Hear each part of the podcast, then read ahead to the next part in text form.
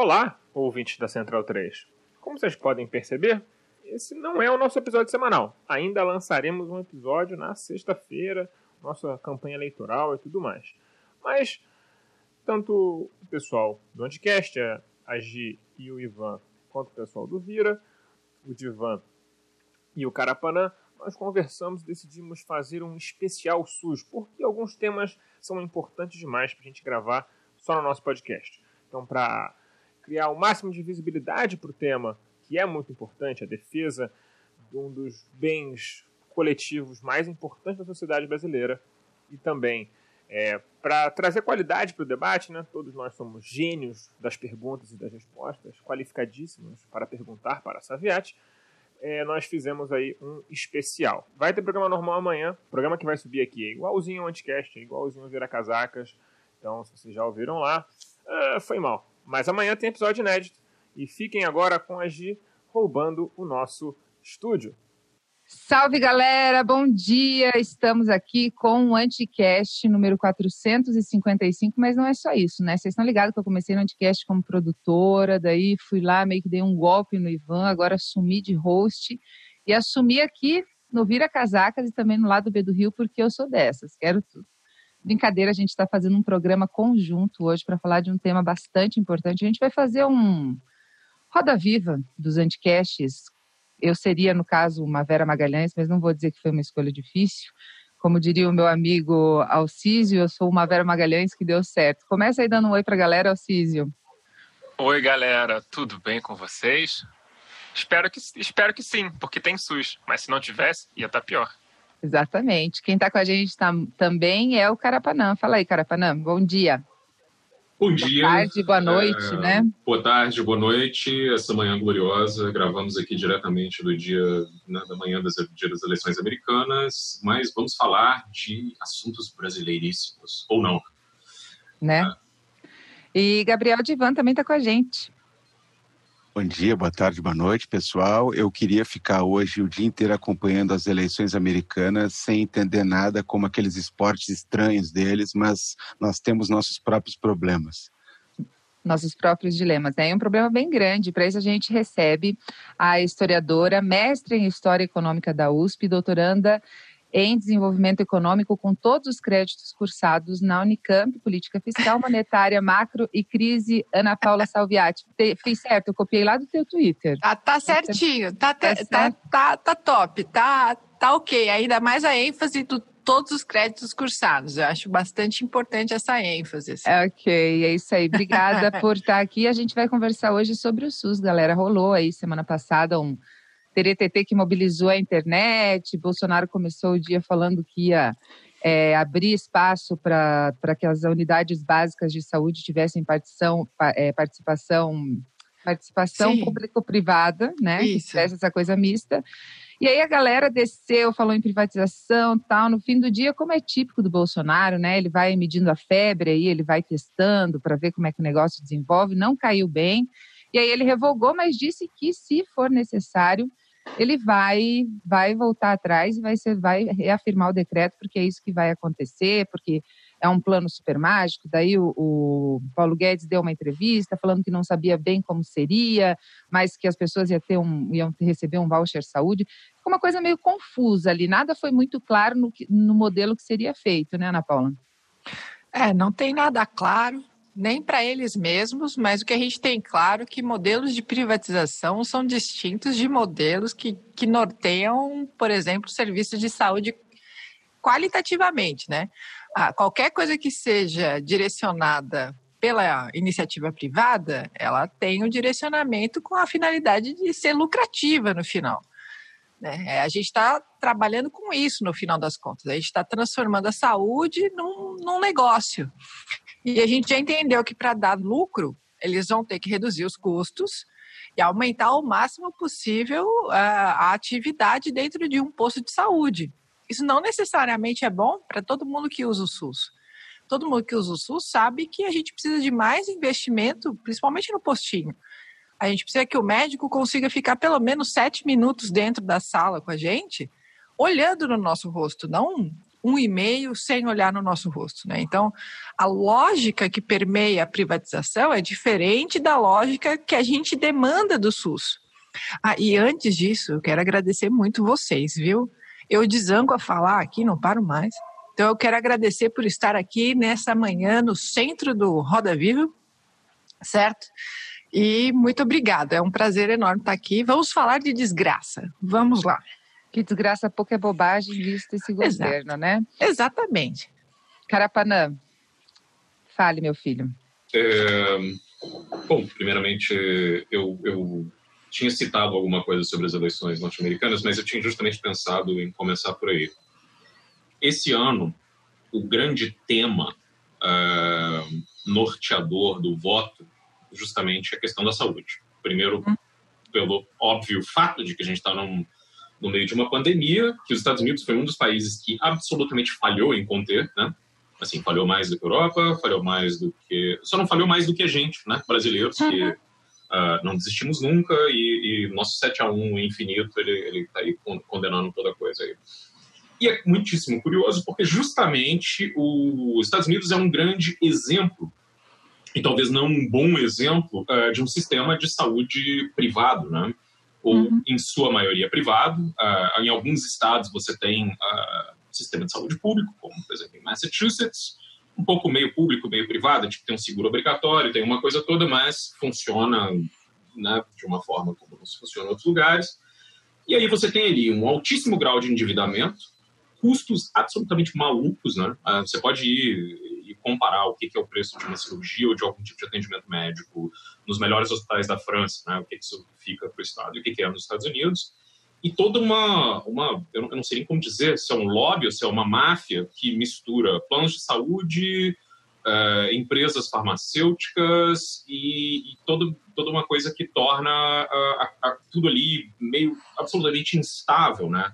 E todo o crescimento da esquerda norte-americana está baseado na, ali do Bernie Sanders na discussão de tentar se impor algum modelo de saúde pública ou melhorar o que tem com o Obamacare, que não é necessariamente uh, uh, uma, uh, enfim, o, o, que se, o que se coloca, né? não parece muito com o modelo europeu.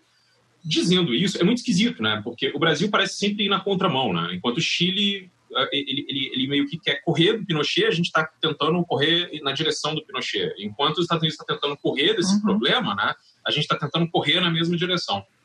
É, é, muito interessante que, mesmo quando essas coisas falham, a gente continua uh, tentando fazer com que elas vigorem aqui. Uhum. E, e, e, um, e, com uma espécie de consenso muito esquisito, assim.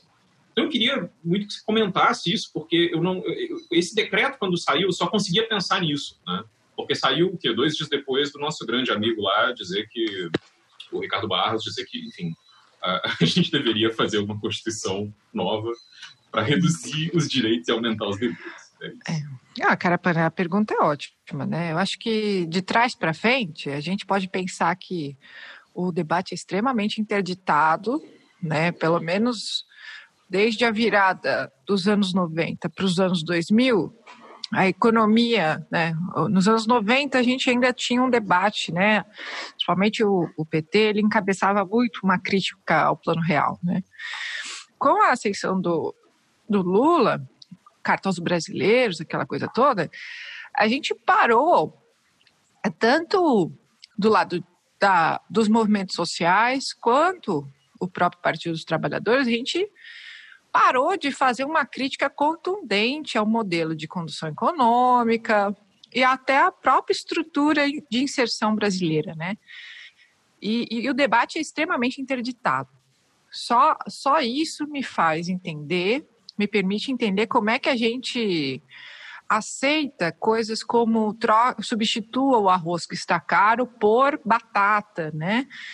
Só isso me faz poder compreender como a grande imprensa trata questões que até cinco anos atrás seriam a própria página do Armagedon, né? Saiu o IP essa semana, a gente já está em 14,4% de pessoas desocupadas. Isso é muita gente, né? Imagina as desalentadas, né? Ou seja, aquelas que não têm sequer condições de procurar emprego, né? Porque eu imagino que o ouvinte precisa entender que quando você está desempregado, você está assim, desempregado, não tem renda, né? Então, para você tirar, por exemplo, uma cópia de um currículo, andar para procurar emprego, pegar um ônibus, tudo isso custa. Você está tão na pindaíba que sequer você consegue sair de casa. Então, nós temos o índice dos desalentados, que só cresce. Então, tudo isso para dizer que nesse país, desde que a Constituição Cidadã de 88 foi aplicada, só se fala que a Constituição não cabe no orçamento. O legislativo parece que vive sobre o insuspeito espectro do Roberto Campos, né? Aquela coisa de uh, Estado mínimo, né? Sem é, muitas responsabilidades, poucos direitos, enfim. Então, assim, é um debate muito chão, muito interditado, que permite esse tipo de, aberração da natureza aconteça. Né? Aí você citou o Chile, né? É, a gente não pode esquecer que por mais que o Paulo Guedes seja essa pessoa aleatória, né? Ele, ele não parece ser uma coisa é, muito consciente nas coisas que ele fala ali, na maior parte do tempo, ele parece estar tá sempre abilolado, mas ele trabalhou na equipe econômica do governo Pinochet. Ele é um Chicago Boy. Né? Aí a gente pode entrar no debate, ah, ele é um liberal ortodoxo, ele é um liberal, ele é um liberal liberal, entendeu? Ele é o bebê feio, ele é a criança feia, né? Mas no fundo, ele aplica o receituário liberal, o beabá perfeitinho. Então, assim, a gente não pode esperar nada menos do que aquilo que os chilenos estão tentando sair. Né? O nosso horizonte de, de expectativas é o Chile. E ponto final. Para o ouvinte entender que isso significa dizer que toda a Constituição de 88, né, baseada no princípio da solidariedade, serviço público de saúde, como o SUS, ah, os equipamentos de, das, ah, ah, de segurança alimentar, BPC, Previdência Social, o que você imaginava, não vão existir mais. Né? É um horizonte de puro mercado. E você citou também a questão do endividamento familiar, né? Mais cedo a Gisele colocou que o Paulo Guedes mesmo veio a público falar que talvez fosse uma coisa que funcionasse na base do voucher. Imagina só, né? A gente está falando de um Brasil onde 70% da população ganham até, ou seja, é a média, né? Dois dois pau e meio por mês. Se a média é baixa assim, Imagina o quartil mais baixo e o quartil mais alto. Né? Se a média de 70% ganha até 2 mil e meio, o, o quartil mais alto não chega a 5. É disso que a gente está falando. Né, o quartil é né, a média é metade do bolo, aí à direita fica o bolo que ganha mais e à esquerda dessa média ganha o, o bolo que ganha menos, né, a fatia do bolo que ganha menos. A gente está dizendo que o, o projeto é que uma parte do voucher seja pago pelo Estado, uma parte seja pago pelas famílias. Mais ou menos no modelo italiano, né?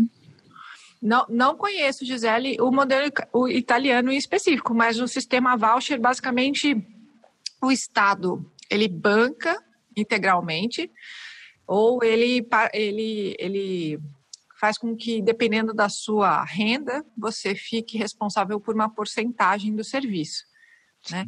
Mas grande parte do custo é o Estado que vai, vai fornecer a verba, ou seja, o Estado está terceirizando a administração de um serviço que ele já é responsável. Qual é o sentido disso? São dois: criar mercado, né, como o Carapanã colocou no lobby, uma máfia. Né? Se você cria mercado, você está oferecendo uma fatia de algo que não existia para o prato do, da, da iniciativa privada. E, por outro lado, só faz sentido para o Estado fazer esse tipo de atividade se ele puder repassar menos orçamento para a iniciativa privada, certo? E só faz sentido a iniciativa privada tomar esse serviço como lucrativo se ele fizer o máximo possível de corte de gastos no, na oferta desse serviço. Não, não sei se eu me estendo muito, mas é que é tanta coisa, né? Então, assim, para que, que o ouvinte entenda que não é privatizar e transformar no paraíso na terra, né? Porque eu tenho medo, às vezes, que as pessoas falam assim, ah, o SUS já é uma porcaria. Privatiza que melhora. Uhum, que nem foi com o, o, o sistema Telefone. telefônico, né? Que para mim é o maior Exatamente. exemplo. Que a gente tem um dos mais caros e menos eficientes. Ô, Alcio, pode falar. Alcísio, pode falar. Vi aqui a então, sua mensagem. Eu ia, te, eu ia te perguntar justamente sobre essa questão do mercado, né? Hum. É, o que que, né, o que que acontece, né? É, existe talvez um discurso que, na minha opinião, é errado de dizer que o SUS não é nem de direita nem de esquerda, uhum. ele é uhum. apenas do bom senso. E me parece que existe uma questão conceitual aí muito profunda uhum. para dizer que sim, o SUS é um princípio de esquerda, porque a gente está dizendo que saúde não é mercadoria. Uhum. E o SUS é a negação de que, que a saúde é uma mercadoria porque transforma a saúde, a saúde pública, em um direito acessível aí igualmente a todos os cidadãos brasileiros. Então, quando você vê gente defendendo o SUS, entre aspas, é, mas falando que algumas coisas precisam ser modernizadas, que nós precisamos olhar melhor para as OS, talvez mudar um pouco a lei das OS. É, como você responde a esse, essa tentativa de mercantilizar o serviço público de maneira talvez indireta, não no ponto de, de serviço, a gente não paga diretamente, mas pagando duas vezes. A gente paga o Estado financia o hospital e financia quem administra o hospital depois. Uhum. Ah, ou seja, a pergunta é ótima, obrigado pela, pela bola levantada, né? Então, assim, eu gosto muito do termo modernizar, né? A gente pode voltar até a querela da moder, dos modernos, né? O que raios é modernizar, velho? O que, que significa modernizar? Está incutido na ideia de modernizar de que será algo melhor, né? E, e, é uma ideia falaciosa, né? Que a gente é, é, como se fosse um totem, né? A gente fala moderno já torna melhor, né? E, e, e nada, é, e, o moderno e a ideia do mercado andam muito juntos, né? Bom, a gente pode até falar só disso, né? Como você é capaz de vender um produto que acabou de sair, um anterior, porque ele é mais moderno, né? Então você vai criando uma necessidade de mercado porque as coisas são modernas. Enfim. O SUS, quando ele foi criado, ele foi uma demanda da, organiza eh, da sociedade civil organizada, dos movimentos sociais, né? Porque o, o brasileirinho precisa ter claro que antes do SUS a gente tinha o INAMPS, se você tivesse carteira assinada, tá?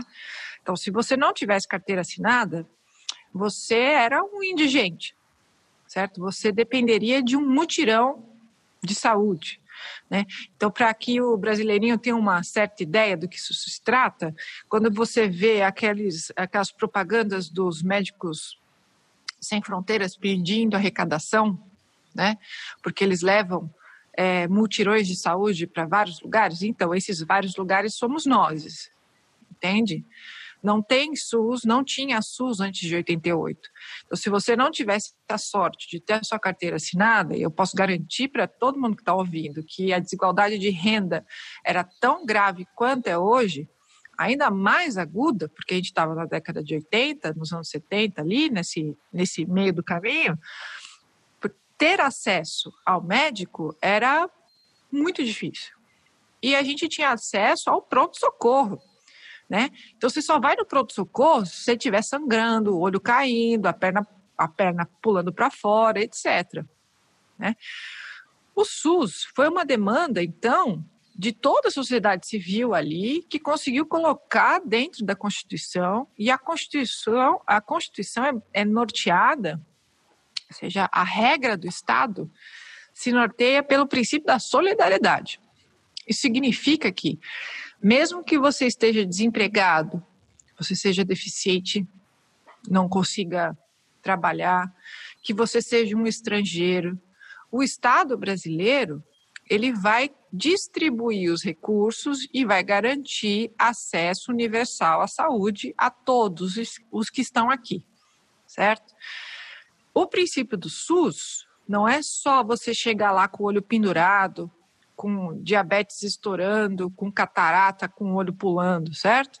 O princípio do SUS é que as pessoas não cheguem ao ponto limite de precisar, por exemplo, amputar uma perna. Né? O princípio do SUS é da, da saúde sanitária, é da saúde da família, é uma saúde que se organiza para que as pessoas tenham qualidade de vida. Onde eu quero chegar? Quando a gente está dizendo que a iniciativa privada vai organizar o serviço de saúde, a gente está dizendo que a lógica que vai nortear o serviço de saúde é outra. Certo? Eu dei outro dia o exemplo da cesariana. Né? Então, em São Paulo, a maioria esmagadora das, dos hospitais particulares, para cima da casa dos 95%, eles só fazem cesariana.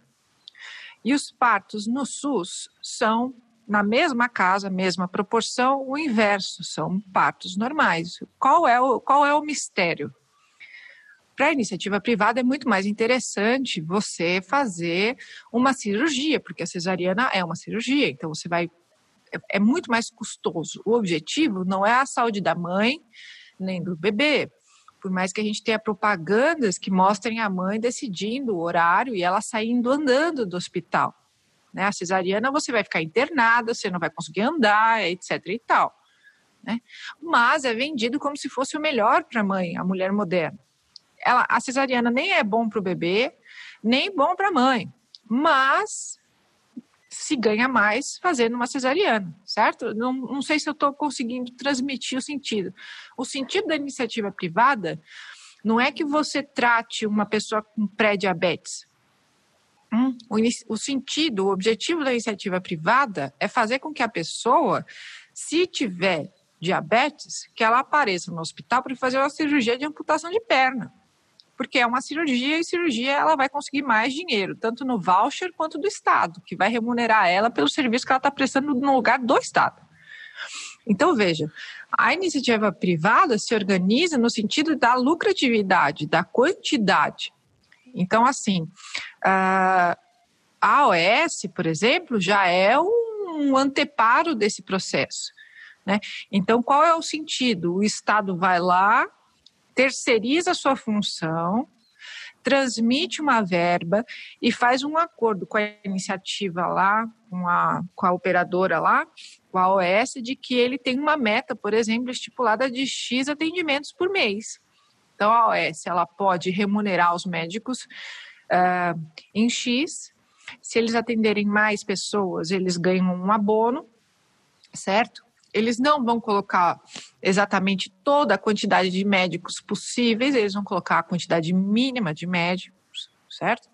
E fazer com que esses médicos atendam o máximo possível, no menor tempo possível. Porque o objetivo da, da iniciativa privada, da, da lógica que está imperando, que a gente está colocando aqui como propósito, é a quantidade.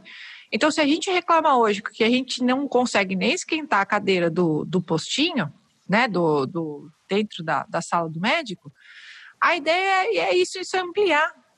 Aí você pode perguntar, ah, bom, mas aí a gente ia se organizar para reclamar. Ah, por onde? Por um, por um call center? É isso? Porque o sentido de privatizar o capilar mais próximo das pessoas é que a sociedade civil, como o SUS se organiza, que tem uma base popular muito grande, desapareça né? Então não vai ter reunião para organizar qual é a demanda maior do postinho. Isso não vai acontecer. A iniciativa privada não recebe. Você vai ligar para o saque do postinho? É isso? Você vai reclamar no saque do postinho? É essa a ideia? Então, assim, o SUS ser privatizado no capilar mais próximo à sociedade é desestruturar o SUS de, de, de forma ampla, no sentido do SUS no sentido porque o SUS ele não é o postinho somente, o SUS é tudo. O SUS é o helicóptero que vai pegar você atropelado na marginal, o SUS é a vigilância sanitária, o SUS é a campanha de vacinação, o SUS é a inalação, o SUS é transplante, o SUS é o PrEP, certo? O SUS são campanhas de conscientização de alimentação. A lógica é que você não fique doente né? A lógica do SUS é que as pessoas não venham a ficar doentes. A lógica da iniciativa privada é que as pessoas, se ficarem doentes, que eu faça exame de ressonância magnética no pé dela, certo? Sendo que o problema é na cabeça. o, a lógica do mercado é a lucratividade. Então, como é que eu posso fazer para retirar o máximo de lucro possível daquele cliente? Você, na iniciativa privada, é cliente, é consumidor. No SUS, você é um cidadão, detentor de direitos. É, é, é outra lógica. A gente não está. É, é, porque a gente vive no nosso Brasilzão e a privatização nunca foi debatida, né? Dessa forma, pelo menos nas últimas, nos últimos 20 anos, né? Nos anos 90 ela, ela, ela nunca Pode tem aparecido de uma maneira tão estruturada ou tão próxima das pessoas, né? Ah, não sei, Gisele. Nos anos 90, quando o nosso príncipe ele, ele inseriu as metas de privatização, era um outro contexto, né? O que era divulgado é que o Brasil era tipo um país extremamente pobre, a gente vivia sempre as, as voltas do FMI, mas de toda forma, as privatizações sempre vieram com, esse, com essa carga de essa, essa capa de modernização, né? e, e, de aumento da acessibilidade, né? Então, é exatamente o caso como você colocou do telefone, né? A gente lembra que telefone era um objeto de herança, né? Ok, hoje todo mundo tem acesso a uma, é, um telefone. Desculpa interromper, mas Pode isso falar. é uma coisa que é pouco que é pouco falada, mas é, isso aí também as privatizações no Brasil foram feitas, as de telefonia, foram feitas no momento de uma uhum. grande evolução tecnológica da telefonia, uhum. na qual o Estado brasileiro investiu bilhões e uhum. vendeu depois de fazer o investimento, né? Perfeito. Porque se tivesse privatizado sem fazer esse investimento, certamente não ninguém teria se interessado em investir do próprio bolso os bilhões e bilhões de Sim. reais necessários para fazer o negócio acontecer. A, a, grande verdade, sem querer né, fazer, um, fazer um parênteses, é que a, a iniciativa privada é vendida para a gente como se fosse algo assim empreendedor. Né? Faça você mesmo. E na maior parte dos te do tempo, tanto no tempo presente quanto no tempo histórico, a iniciativa privada sempre esteve colada ao Estado. Isso mesmo dentro do, dos cânones monetaristas, tá? Não estou nem trabalhando com os cânones keynesianos. Desde de que, que o capitalismo é capitalismo, a iniciativa privada esteve assim amalgamada ao suporte de estados, fosse no crédito, fosse é, em nichos de mercado, nichos protegidos de mercado, certo? Então, essa história de que o, o, capitalista ele é um grande vencedor, ele se arrisca muito, ele se arrisca até, até a página, até, até a orelha do livro certo? Porque o Estado está o tempo todo ali. Isso que o Alcísio colocou é perfeito. Né? A, a, gente pode falar um episódio todo sobre as privatizações dos anos 90. Né? Mas o que, o que eu acho que a nossa. A gente pode tentar trabalhar a ideia de que privatizar e modernizar são duas palavras que são ditas normalmente na mesma frase e que estão longe de ter um significado firme e objetivo. Primeiro que nem tudo que é moderno é bom, não é porque vai ser modernizado que vai ser melhorado, e não é porque vai ser privatizado que vai ser melhor para você. Né? Então, assim, as pessoas imaginam privatização, elas imaginam num shopping, né? Elas logo imaginam, sei lá, um shopping center, né? um prédio bonito. A questão é que a casca é bonita e, e, e, lá dentro, se você não tiver bem vestido, você não pode nem entrar dentro do shopping. Então, a, a, o princípio uh, que orienta a iniciativa privada é distinto do princípio que norteia um serviço único de saúde como o SUS. São princípios diferentes. Você vai ter resultados diferentes. Gabriel, dá um tostão da tua voz aí pra gente. Tá tão quietinho. Faz a sua Não. colaboração. A, a, questão é, é, sempre um prazer estar aqui, né? Obrigado, Gisele, pelo convite. Alcísio, outro grande parceiro das ondas do rádio. Estamos aí, eu e o Carapana representando a família aqui. É, e é um prazer falar é, contigo, Ana, e é um prazer a gente defender e utilizar muitos espaços que a gente possui, é, tanto uh, em termos de podcast, rede social e tudo mais, para levantar essas questões e essas questões a gente vê que uh, nunca é pouco. nunca é pouco falar disso, dada, entre outras coisas, a disfarçatez que a gente tem em relação a alguns discursos que pareciam impensáveis, como muitos que a gente tem visto uhum. no nosso país e que começam a virar cada vez mais cotidianos. A minha pergunta ela vai uh, justamente nessa linha. Uh, quando se fala muito nos exemplos de privatizações e nos discursos que os uhum. cercaram ou que os maquiaram, digamos assim, porque é, uma coisa que me fascina muito na lógica de pessoas como, como Guedes, na lógica de pessoas que estão fazendo essa espécie de revival de uma linha Chicago Boys, né, e, e, que de certa forma virou, virou inclusive um, um tipo de moda, né? Você voltar a trazer esse tipo de aparelhagem, esse tipo de conclusão a respeito uh, da gestão pública, a respeito da forma de fazer política e de lidar com esses problemas de Estado. A pergunta é justamente é, sobre isso, sobre o discurso, porque é, me chama muita atenção a forma como esse pessoal não tem o menor problema em ser contraditório. É, e eu tenho insistido muito nos últimos tempos né, que pessoas que querem enfrentar esses discursos, elas procuram é, passar é, quebrando a cabeça para saber onde é que existe a uniformidade, a espinha uhum. dorsal, onde é que a gente consegue uniformizar tudo, quando na verdade o outro lado não está nem um pouco preocupado em falar uma coisa hoje, em desfalar amanhã, uhum. em defender uma coisa de uma maneira totalmente cínica, em mudar conforme o vento. E aí vem essa questão do SUS, porque né, dois pontos, né? Um, me parece que é uma coisa extremamente uh, impopular, ou deveria ser, você uhum. dizer que uma cobertura ampla de serviços de saúde que é, é, franqueada, é gratuita, ela passaria a ser cara e bem cara. Né? Uhum. E aí vem essa questão. A modernização é sempre um cavalo de batalha Sim. de quem defende privatizações, e essa modernização né, que nós estamos falando, que é um pouco sinônimo de futuro, um pouco sinônimo de melhoria, quando na verdade talvez não seja sinônimo nem de um nem de outro, uhum. mas essa questão da modernização, essa questão da melhora no atendimento, essa questão na, na amplitude do atendimento, que a gente sabe que é o contrário, que a gente sabe que é, é justamente uma coisa que vai ter uh, o seu potencial nesse sentido atacado. Mas eu pergunto, na tua opinião, e também na opinião da galera da nossa mesa redonda aqui, né, uh, qual será a capa discursiva, se é que vai haver, em relação a esse tipo de coisa, porque os caras dessas correntes uh, guedesianas, digamos assim, eles sempre vêm com aquela, com aquela balela de que não, o Estado tem que ficar restrito às coisas essenciais.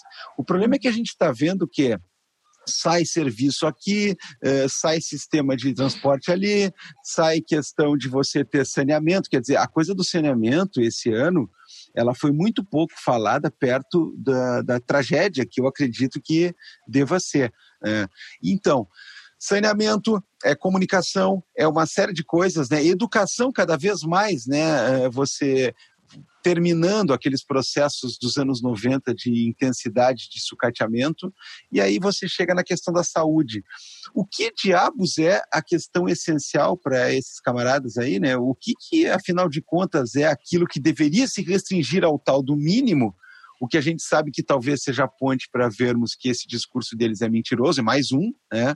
Uhum. E se for o caso, qual será a defesa política que se vai fazer? Porque dizer que vai ampliar, dizer que vai melhorar principalmente em relação a uma coisa que as pessoas têm acesso e vão ter o acesso mais restrito, é, vai precisar ou de uma certa engenharia ou vai contar com a nossa o nosso nocaute total, né? Porque se a gente não consegue fazer as pessoas perceberem que um serviço público universal ele é, é eficiente, ele é invejado, ele é uma coisa que todo mundo deveria lutar para ter e para manter, aí de fato a gente não consegue mais nada, né? E como uhum. já foi dito aqui, nós estamos nós estamos fugindo das coisas que é, eu não gosto dessa expressão porque parece é, subserviência, né? E coisa parecida, mas os países de primeiro mundo eles batalham uh, uh, para minimamente, às vezes, ter coisas que a gente já tem, né? Seja um sistema de votação lógico, seja um sistema de saúde que realmente segura a onda. E, e, e, vou dizer também, né? Esse papo de que o SUS é ruim, pelo amor de Deus, né? Uhum. Temos um sistema universal, né? quer dizer, uh, você não vai ser atendido sei lá eu, com o maior maquinário do Hospital Albert Einstein em todos os uhum. rincões do Brasil. Agora, é, é, é, meio, é meio complicado a gente seguir comprando e uhum. ou não combatendo com todas as nossas forças essa coisa de que o SUS é ruim, porque não é ruim, cara. Pelo amor de Deus, não é ruim, não é nada uhum. ruim.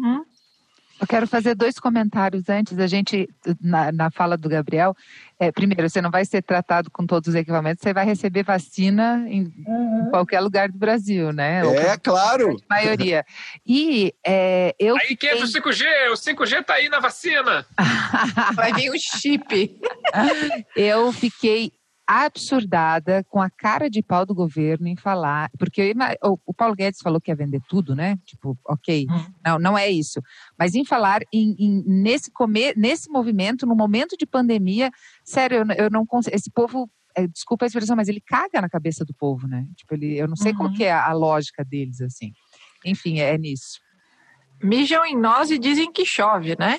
É, é, é, é, difícil, né? É difícil só tomando uma branquinha antes da, da meio-dia, né?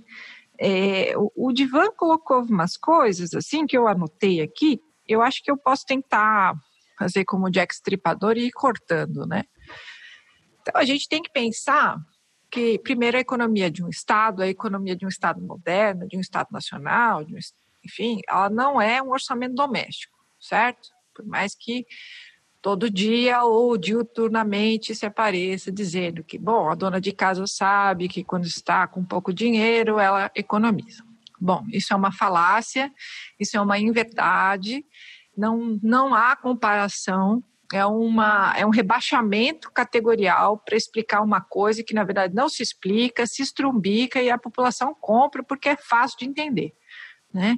Então, assim, vão tentar entender a economia como uma uma estrada, né? Você está na estrada. Vira e mexe tem um, um, Como é aquele posto lá, o que a gente paga 50 reais para tomar um cafezinho? Qual é o nome daqueles. Que, do Gugu Liberato? Qual era o nome? É do... o Paulo Guedes? Não. não, o Grau. Não, o Grau, é o Grau. grau. o lugar de um pão de queijo custa um rim. Obrigada, exatamente. Todo mundo achava que era do Gugu. Não, então, na estrada você tem vira e mexe um, um grau, certo? Então, assim, a economia de um país, ela não é, ela não é a, o, o, o estoque, ela não é, ela não é o ponto. A economia do país é uma estrada em fluxo. Então, eu estou tentando fazer uma imagem de tentar explicar o que, que é fluxo, o que, que é estoque. Né? A economia do país é o seu cometa andando na estrada. Né? A privatização seria o real que aparece de vez em quando, a cada três horas na estrada tá? Onde eu quero chegar? Privatizar é você queimar um, um, investimento que toda a população, toda a riqueza organizada do país recolher, recolhida internamente foi fossilizada, né? Foi cristalizada num aparelho, né? E você, cidadão, pode pensar em termos de demanda e oferta, que se você está oferecendo para o mercado uma coisa, né? Se você está vendendo um aparelho público para o mercado, o mercado já entendeu que você está com a, com a calcinha na mão, né? Você está passando o chapéuzinho. Então, ao invés do mercado falar, nossa, que maravilha, que oportunidade, né? É oferta e demanda. Vai se pagar o menos possível, porque você está passando o chapéu, você está passando com o chapéu na mão, certo? Então, a, a ideia da, da, da, da estrada é a seguinte: se uma economia está com dificuldade, se você privatiza uma coisa, você vai pegar o dinheiro naquele ponto. É estoque, certo? Aí você vai pegar, é que nem o fundo de garantia, gente. Apareceu um dinheiro. Aí você foi lá, sacou o seu fundo de garantia. Naquele microsegundo, você acha que, putz, olha, deu uma aliviada, tô com uma grana. Tá, mas você tem, tipo, ainda mais 20 anos de vida, certo? Aquele dinheiro, ele vai ser drenado assim, por todas as partes em dois, três meses. certo? E é exatamente esse o nosso histórico de privatizações. Né? A gente queimou todo o estoque de privatizações em questão de meses, dos anos 90 principalmente. E a privatização é ilógica, ela é irracional se você for pensar em termos de mercado. Né? Se você parar e olhar que a economia ela é um contínuo infinito, né? Por isso que os países sempre precisam continuar crescendo, porque ela é infinita, ela não tem meta, a meta é ela mesma. Se você precisa sempre estar crescendo, não faz sentido algum você achar que privatizar vai fazer algum, vai dar algum refresco para sua economia, porque é aquele dinheiro que vai entrar naquele momento, naquela hora. E se, é, se você não consertar a pista em que a economia está, digamos assim, correndo, você vai ter que privatizar o próprio Estado. E talvez aí sim, finalmente, a gente chegue na, na meta. Uh, estado mínimo é uma falácia também. Quando eu quero dizer falácia, eu quero dizer que mais do que uma forma errada de falar, é uma inverdade. Porque é estado mínimo para nós, certo? Estado máximo para, para as condições de mercado. Que veja, né? Tentei falar antes que em toda a história do desenvolvimento da economia de mercado, as, as iniciativas privadas de todos os setores se encostaram sempre no Estado, certo? Diretamente ou indiretamente, em todos os países do mundo, inclusive os Estados Unidos, tá bom? Né? Porque sempre tem alguém que fala que os Estados Unidos é uma, uma miríade, mas enfim. Ah, quando a gente fala de que o Estado tem que ser mínimo, dá-se a entender que ele não pode, né, eu acho isso magnânimo, né? Ele tem que se ater só ao básico. Bom, mas uh, o Estado é o que? É uma vaca sagrada? Qual é a função do Estado? Né? Então, na, na, minha concepção, e eu acredito que da esmagadora maioria dos brasileiros, o mínimo é o sistema básico de saúde, o sistema universal de saúde. Né? O Estado tem que se ater ao mínimo, eu concordo com ele, que é o sistema único de saúde. Né? O que o Paulo Guedes fala, e não é questionado, e não vai ser questionado pela televisão, é que o estado mínimo para ele, o básico para ele, é o próprio mercado. Certo? Outra vaca sagrada é a própria economia, que aparece a palavra economia, as pessoas já se recolhem, ficam assustadas, elas se sentem ignorantes, porque realmente é um vocabulário extremamente inóspito e, vedado. Parece uma, uma, uma reunião do STF, cada, cada, cada entrada de um especialista em economia parece uma sessão do STF, ninguém entende absolutamente nada do que ele está dizendo. O dólar sobe, o dólar em queda, se o arroz está caro, você substitui por batata e assim vai. Né? Então, além da economia é, ser complexa por si só, os comunicadores de economia é, é, eles só vão entender que a economia está prejudicando outra pessoa quando ele se vê desempregado, né? Aí sim ele vai se atentar que ele também é parte da economia. Mas quando a gente fala de Estado mínimo, é um Estado mínimo para a gestão econômica. Uma coisa que não fica claro na, nas conversações econômicas é que a condução econômica do Brasil, a condução do modelo econômico brasileiro, ele também onera os recursos públicos, certo? Ele também, ele também recai sobre o orçamento público. Ele também produz despesa. Né? Então, assim, quando se fala que você precisa economizar, que você precisa retirar o Estado, e isso significa tirar o orçamento da Seguridade Social, porque é um orçamento vinculado, você está tentando liberar esse orçamento vinculado para alguma coisa, porque não faz sentido você economizar, né? E para quê? Para sentar com o dinheiro em cima? Né? É, é irracional em todos os amplos sentidos, no curto, no médio e no longo prazo. Né? Você está querendo pegar esse dinheiro para pôr em algum lugar. E esse lugar que não é dito é a condição monetária do país. Né? Então, a economia ela é mais do que um discurso difícil, ela é um discurso que trabalha na base do que procura. Né? Ele se inverte, ele se esconde. Então, não aparece essa figura do modelo econômico que gera gastos. E mais do que isso, se coloca a responsabilidade dos gastos sobre o aparelho social. Né? Então, como, como já disse Roberto Campos, a alma que não, não, não, não é levada para o umbral, né? que está em todo o legislativo brasileiro, o Estado não cabe no orçamento. Né? A, a Constituição não cabe no orçamento. Bom, então deixa eu perguntar o que, que cabe no orçamento. Né? Ah, a condição monetária. Ah, que bom, que bom. Então vamos trocar a condição monetária para que o restante caiba também. Né? Não sei se eu respondi direito, Divan. Claro, claro.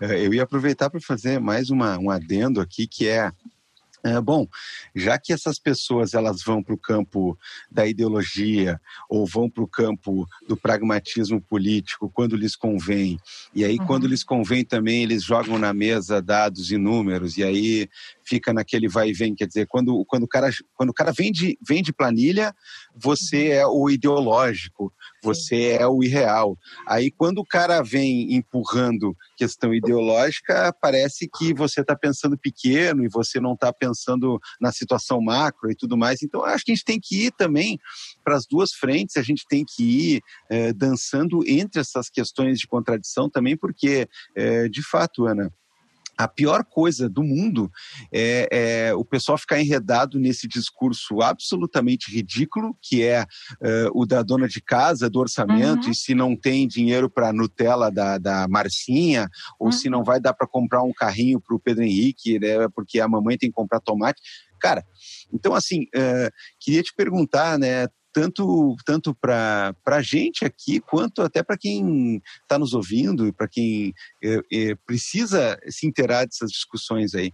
É, algumas coisas de números e algumas coisas de, de colocar na mesa certas coisas sobre o SUS para que ninguém diga bobagem, para que ninguém diga, é, para que não se deixe levar por essas questões de que tudo é inviável, né? Tudo que eles querem vender para os amigos é, é economicamente inviável e tudo mais. Então, o que, que a gente pode ter em termos de é, coisa para jogar na cara, assim, do tipo, é número, é, é, questão estatística ou tudo mais, coisas que seriam argumentos fáceis, né, que a gente precisa ter na manga também.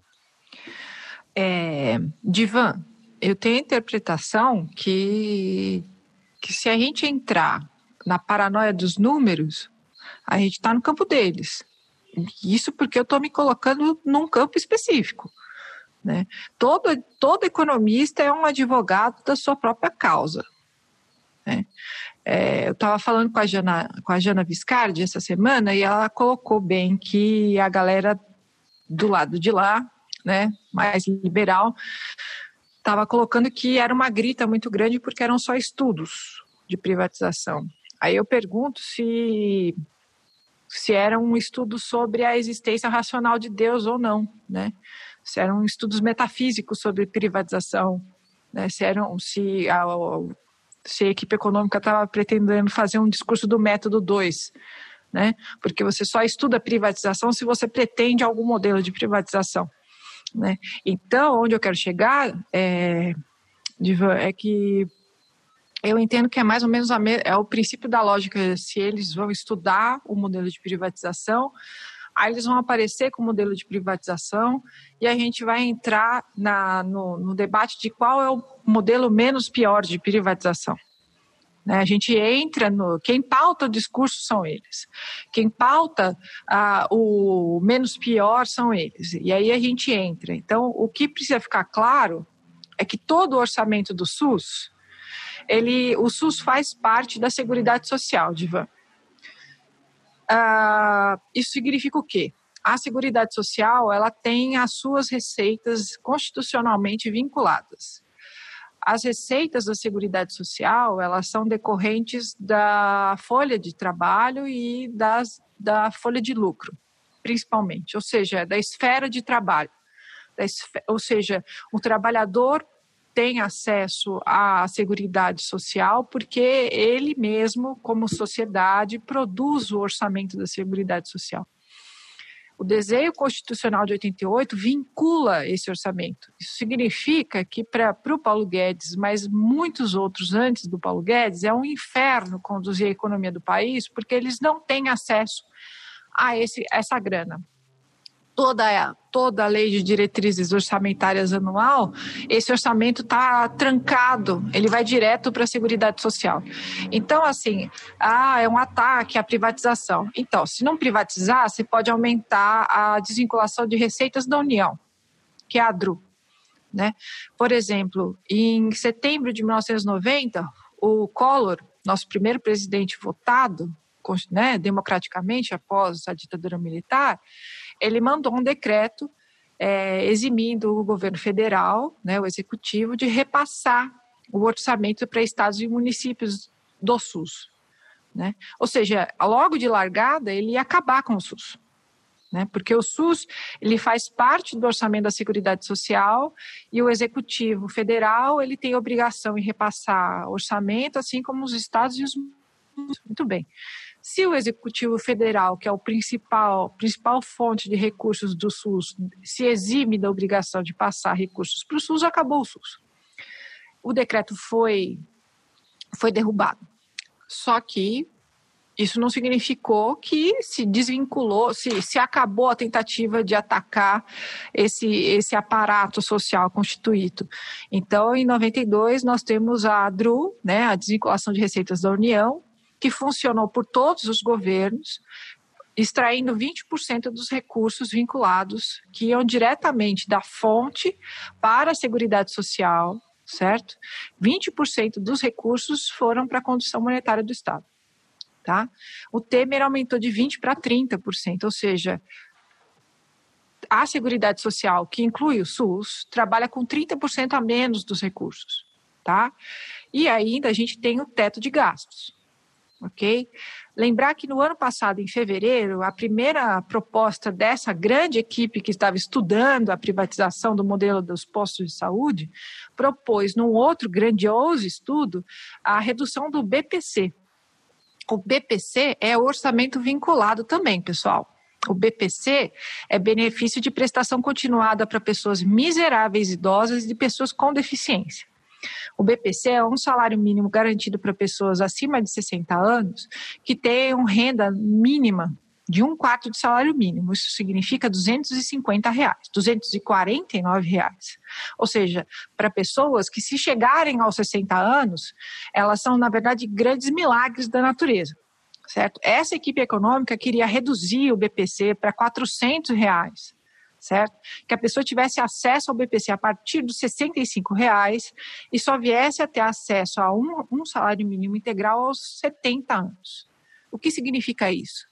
É contingenciamento dos recursos vinculantes. Né?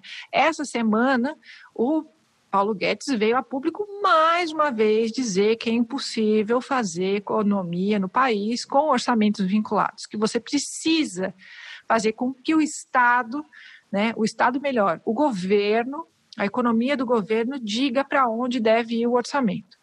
Eu quero colocar que se você com, entrou num pleito, né, um, um pleito de votação presidencial, você sabe as regras do Estado.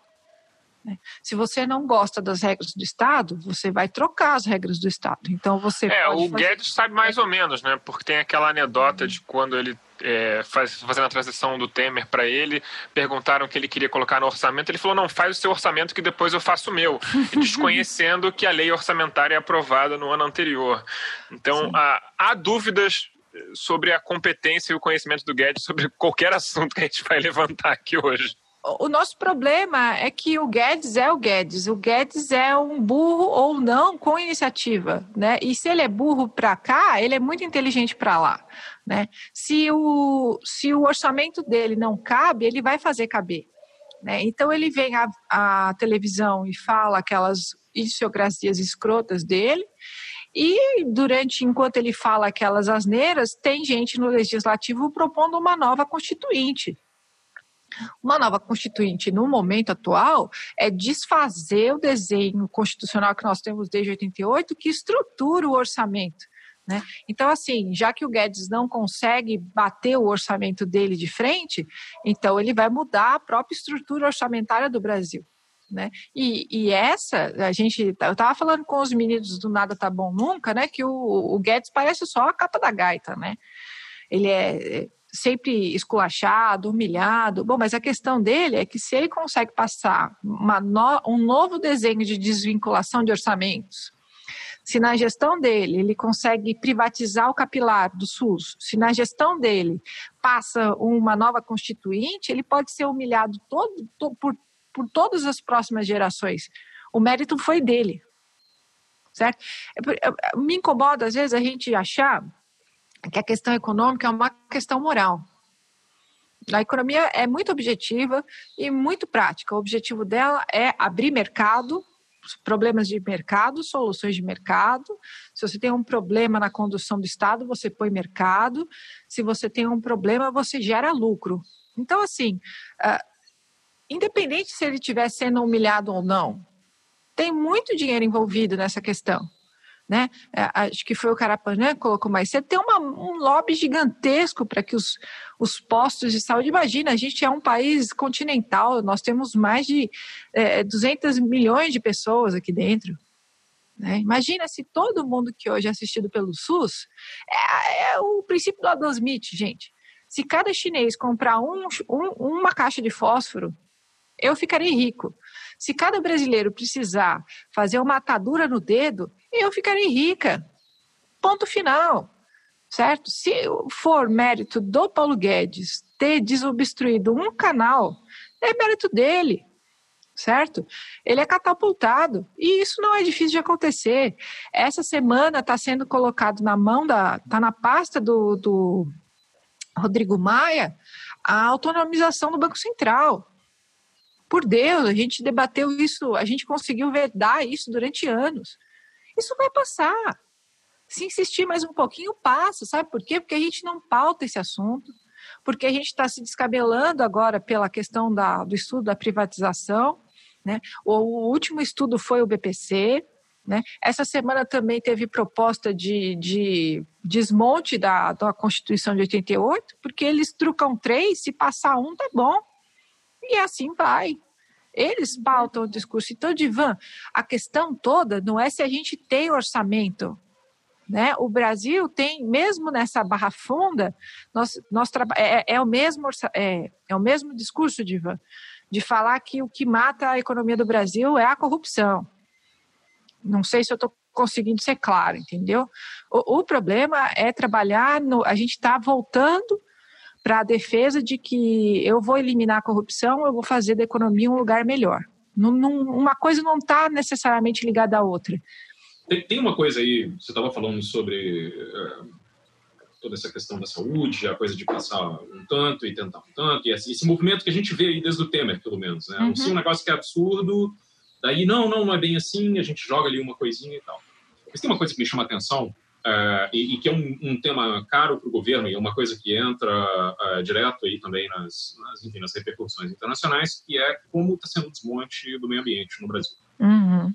Então, meio ambiente, eu acho que talvez o pessoal não entenda, foi uma das primeiras áreas a, a ser praticamente loteado no terceiro setor, né? uhum. né? e, e, bastante financiarizada. Eu acho que também é um modelo que foi para o mundo inteiro para bem ou para mal, então você tinha muitas organizações governamentais, muita gente boa, não sei o quê, muita coisa acontecendo, mas de fato essa insegurança, uh, uh, ou seja, é uma política que era uma política de Estado, mas que estava sempre vinculada a, a organizações que precisam captar recursos em vários lugares. E um desses lugares, né, um desses, desses, desses meios de captar recursos, por exemplo, era o Fundo Amazônia, né, uhum.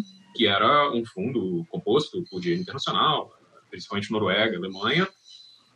Que aí, e aí acontece uma coisa que eu acho muito interessante, e eu, eu fico rindo, como isso, como isso é um modelo que pode ser usado para qualquer coisa. Né? Uhum. Uh, primeiro os caras falam, olha, a gente não pode bancar isso tudo, então vocês têm que captar o dinheiro lá fora. Né? Ou, ou captar o dinheiro de algum lugar, porque isso aí é uma coisa que rende, as empresas vão pagar, então tem toda uma mobilização, se constrói um aparato para tentar fazer isso, vai buscar de fundações, busca de empresa, busca dali, busca daqui, e de repente chega um momento em que os caras falam assim: não, isso aí é o globalismo, isso aí é o Jorge Soros, isso aí é não sei o quê, e agora também não pode mais isso. Né? Isso aqui mostra que você é um traidor da pátria, os caras entram com qualquer coisa assim. Então, uma coisa que é muito interessante nesse modelo uh, uh, de, de privatização é que não, não tem esse negócio, o papinho de liberdade, vai, vai ter uma liberdade, vai ter uma coisa nova, isso seria uma coisa que, se na educação fosse assim, para pesquisa fosse assim, os caras iam fazer a mesma coisa. Se na saúde fosse assim, eles vão fazer isso para bloquear a questão de, uhum. de, de, saúde preventiva da mulher, é, de um monte de outras coisas aí que estão na mira da, da, agenda evangélica. Então, é, é, existe uma certa. A, a, não, não só uma falácia né, dentro desse, desse negócio, desse liberalismo aí, mas é, é uma forma que os caras têm de conseguir exercer um controle a mais, né? Porque você desvincula isso da, da se você desvincula isso da obrigação constitucional é, com a ideia de que não, você pode fazer do seu cidadão livre, eles têm outros meios para vir e pensar isso. Né? Então eu, eu, achei muito, eu, eu, acho muito interessante essa sempre, sempre essa abstração, né, dos nossos amigos aí é, articulistas liberais, que é que nunca leva em conta essa questão política, né? E, e que a gente está vendo isso assim é, acontecer de uma forma escandalosa, né? Você queima aí um quarto do Pantanal e, e, e fala, não, mas tá faltando boi bombeiro e qualquer coisa aí, qualquer coisa, e vai para Fernando de Noronha e tanto faz, né? Uh, lembrando de onde vem Ricardo Salles, né? Uhum. Não é um cara que saiu do nada. Eu vou falar, o Alcides tem uma outra coisa para perguntar, mas eu vou falar para vocês que eu me sinto mais à vontade para falar do meio ambiente do que da saúde, porque eu estudei no meu mestrado políticas ambientais, eu estudo o protocolo de Kyoto no mestrado e no doutorado o capítulo da conclusão final é uma relação entre fundos de pensão e expansão da fronteira agrícola, né? Então, isso é muito distante, isso vem de muito tempo, isso é parte da inserção da economia brasileira, né?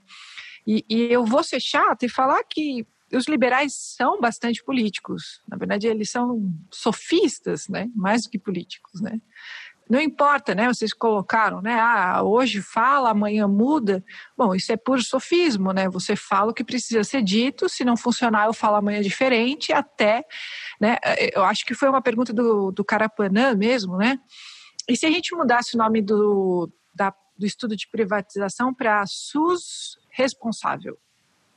Não ia ser mais bonito?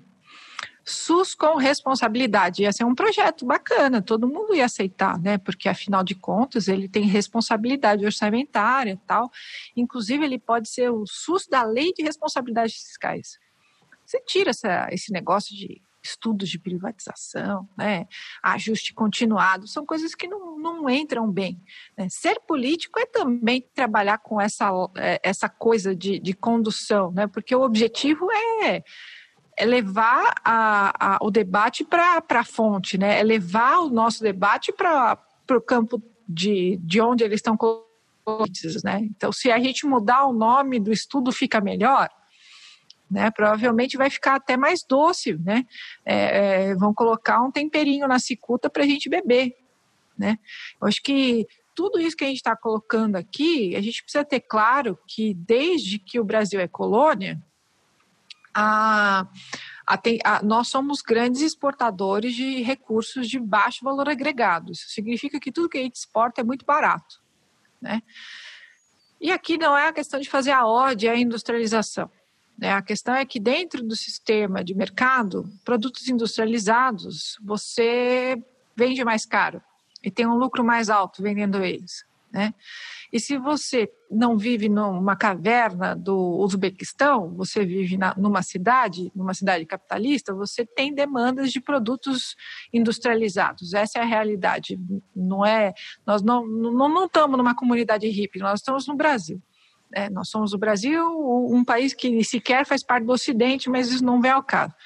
Então, a se a gente abandona qualquer projeto de industrialização, o que já foi feito claramente com a, com a ascensão dos anos 90, isso significa que a gente precisa estar tá, é, harmonicamente adaptado à, à, nova estrutura de mercado internacional, que é o neoliberalismo, e a gente faz isso de forma plena com o Plano Real.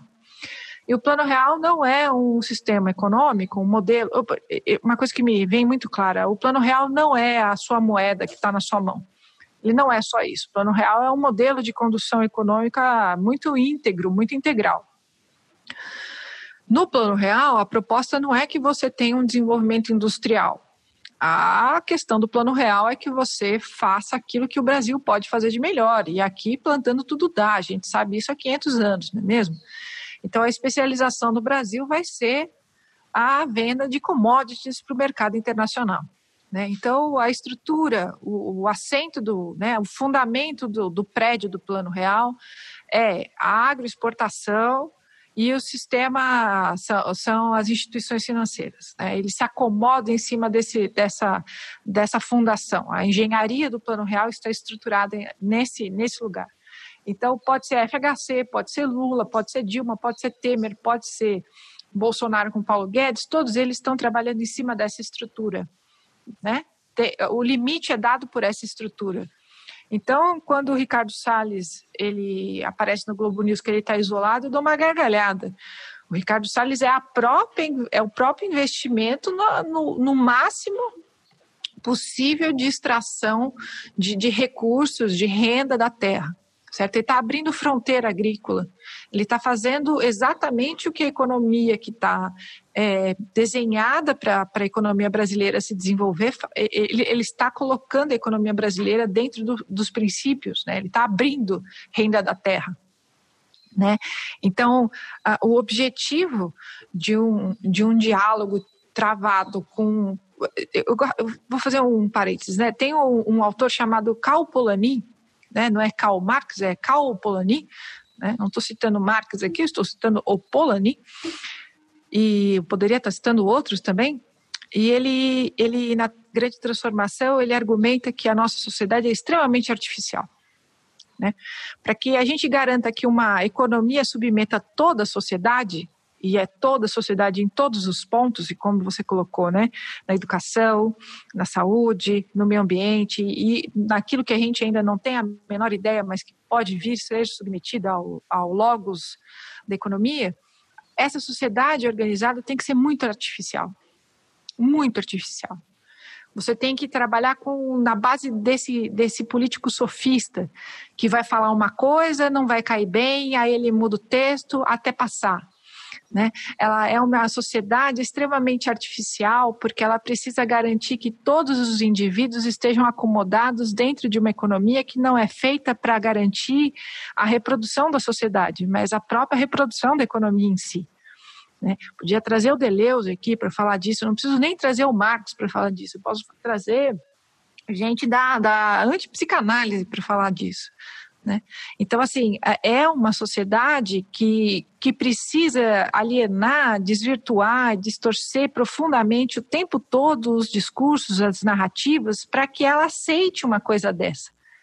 Para que ela, ela não entenda né? Porque obviamente o discurso é raso, mas para que ela aceite, para que ela obedeça. Então, se ela não obedecer, você senta o cacete. E o Brasil é ótimo em fazer isso. Você mata, você apanha, você prende. O Brasil é ótimo em fazer isso. Você cria um então, assim, mito, né? Sim, né? e a gente é governado por um mito, né?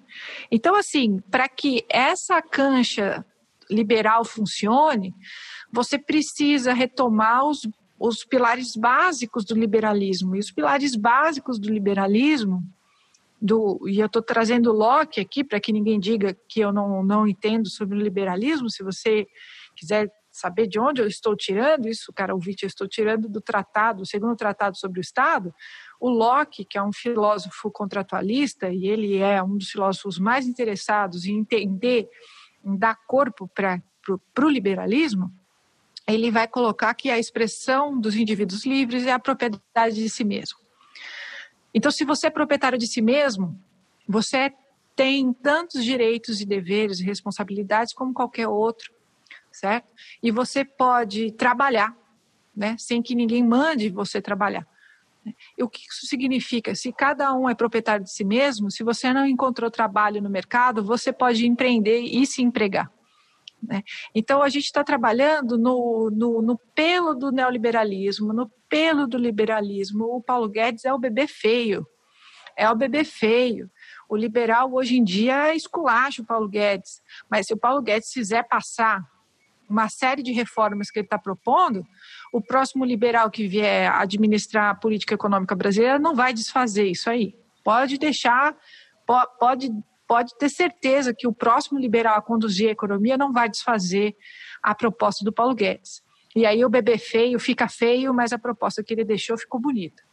Então a gente está trabalhando dentro dos limites da, da, da, lógica filosófica, sociológica, dos valores do mercado. Então, quando a gente fala que o Estado não pode trabalhar com esse orçamento, a gente está a gente está ouvindo o Paulo Guedes falar assim, o Estado, né, tá a economia de mercado.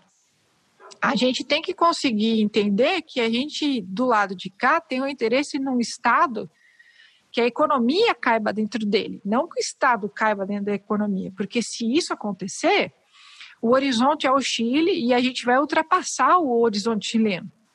Pode ter certeza, a gente tem talento para isso. Nós vamos ultrapassar o horizonte chileno. Tá? Ah, não, não existe nada a ser copiado no Chile, a não ser a capacidade deles de mobilização social para fazer a lição de casa deles e expulsar tudo que de legado do período Pinochet. É a única coisa que a gente podia olhar para eles e tentar copiar, né? Enfim. E é justamente sobre isso que eu queria falar agora, uhum. Ana.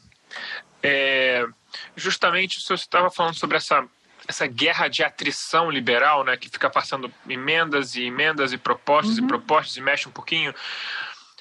Gabriel Divan deve concordar comigo que isso aí, se você for olhar né, no que está escrito na Constituição no, e na lei, isso é completamente fora uhum. do padrão, você não pode fazer isso.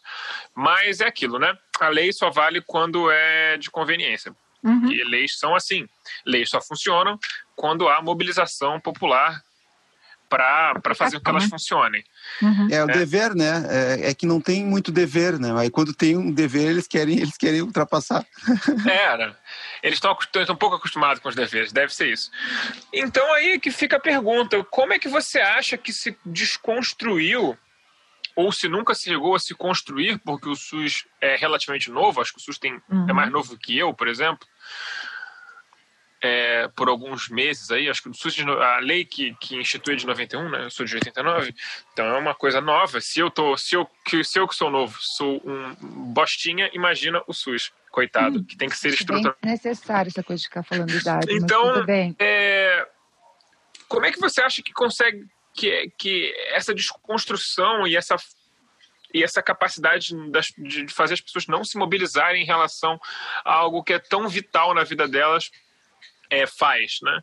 Não só, não só em relação ao público em geral, mas também em relação a médicos, a enfermeiros, a, e todos os sindicatos relacionados à, à área da saúde. Sim, a gente é um país que não fez a lição de casa da ditadura militar. A ditadura militar veio atropelando qualquer tentativa política de um esclarecimento, de uma razoável distribuição de renda, assim, bem chã. No Brasil é um, uma cova da ditadura militar. E nos aspectos econômicos, sociais, de infraestrutura urbana, de déficit habitacional, de violência, se é que eu já não falei violência uma vez, eu falo de novo, na distribuição dos recursos internos da, do Estado, na condução econômica, de milagre econômico, é uma piada a gente ainda trabalhar dentro dos conceitos do paradigma escatológico dado pelos militares sobre a sua própria condição econômica. O que a gente teve foi uma multiplicação das dívidas, né, que nos legou os anos 80, que foi o ano, a década da, da década perdida, que nos empurrou para o plano real. Então, nós vivemos sobre os auspícios em si, né? E essa matéria que saiu agora, né, do, do Temer, só repõe essa, esse conceito. Nós somos um país que, a, que carrega a bola de ferro. Nós temos duas bolas de ferro presas nos nossos pés. E a bola de ferro significa que a gente não fez ah, o, o, mínimo. Nós, nós não cumprimos com o acesso a um Estado democrático. Né? Nós temos. Eh, bom, os, os dados da ditadura militar são muito chocantes, gente. Nós, nós somos um país que nós estamos entre o top dos piores países de desigualdade de renda. Né? A gente está tá debatendo o SUS, né? É, é, é, é uma indigência. O nosso país é continental, a gente não consegue garantir que as crianças não saiam das escolas para terem que trabalhar em 2020. E a gente fica rotando que nós somos a oitava economia do país. nós não temos saneamento básico, né? E a gente fala de meritocracia. Esse país, ele é feito por cima. A condução econômica, a pauta econômica, tudo é feito por cima. Entende? Assim, a, a, própria, o próprio a definição de modelo econômico é legada, ela, ela tem raízes e estruturas naquilo que foi deixado pela ditadura militar.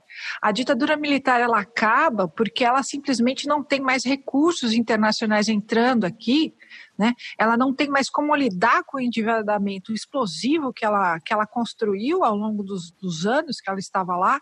Ela teve a capacidade de fazer uma condução redemocrática simplesmente para não perder o capital político dela, certo? A gente sequer conseguiu meter a, a, a emenda Dante? Então, assim, a, o poder político dos militares sempre foi muito grande, inclusive para conduzir a forma como nós saímos da ditadura militar. Eles saíram por cima. Assim que o país foi redemocratizado, a economia desse país estourou. E o ônus disso foi pro, pro, para o executivo de, redemocratizado. Esse ônus não recai sobre o período militar, nem no livro-texto da sala de aula, nem no, no, no, nos corredores dos, dos espaços brasileiros. O brasileiro saiu da escola sem saber disso. A culpa é nossa. O brasileiro, eu, eu, eu sou professora de história desde 2006. Eu tenho duas páginas para falar de ditadura militar com o terceiro colegial, sendo que uma delas vai até o período Collor. Certo? É isso, é disso que se trata. A gente não conhece nosso país, a gente é capaz de falar melhor sobre a economia da Argentina, a gente pega um outro para comparar e a gente não conhece a nossa história. Para dar um exemplo certo? dessa loucura que a gente vive, ontem eu recebi uma matéria que saiu no Congresso em Foco e o título é Motoboys à direita, PSL e republicanos lideram candidaturas de entregadores.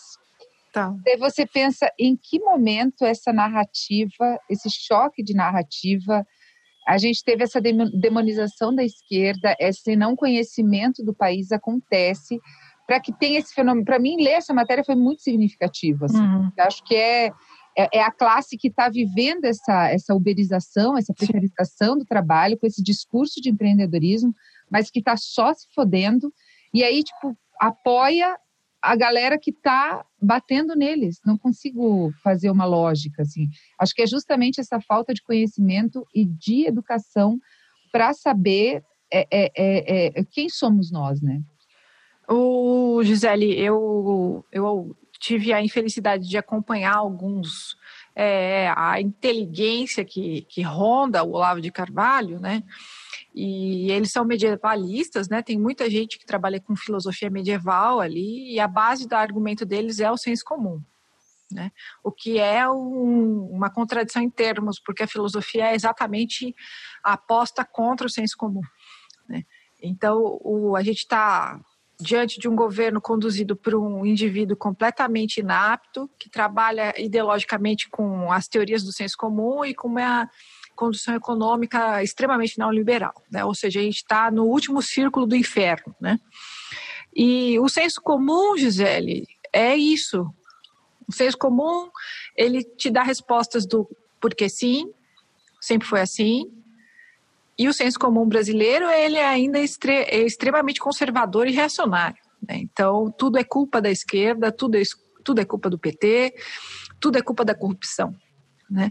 Então, assim, o, o, o senso comum dá respostas rápidas e satisfatórias.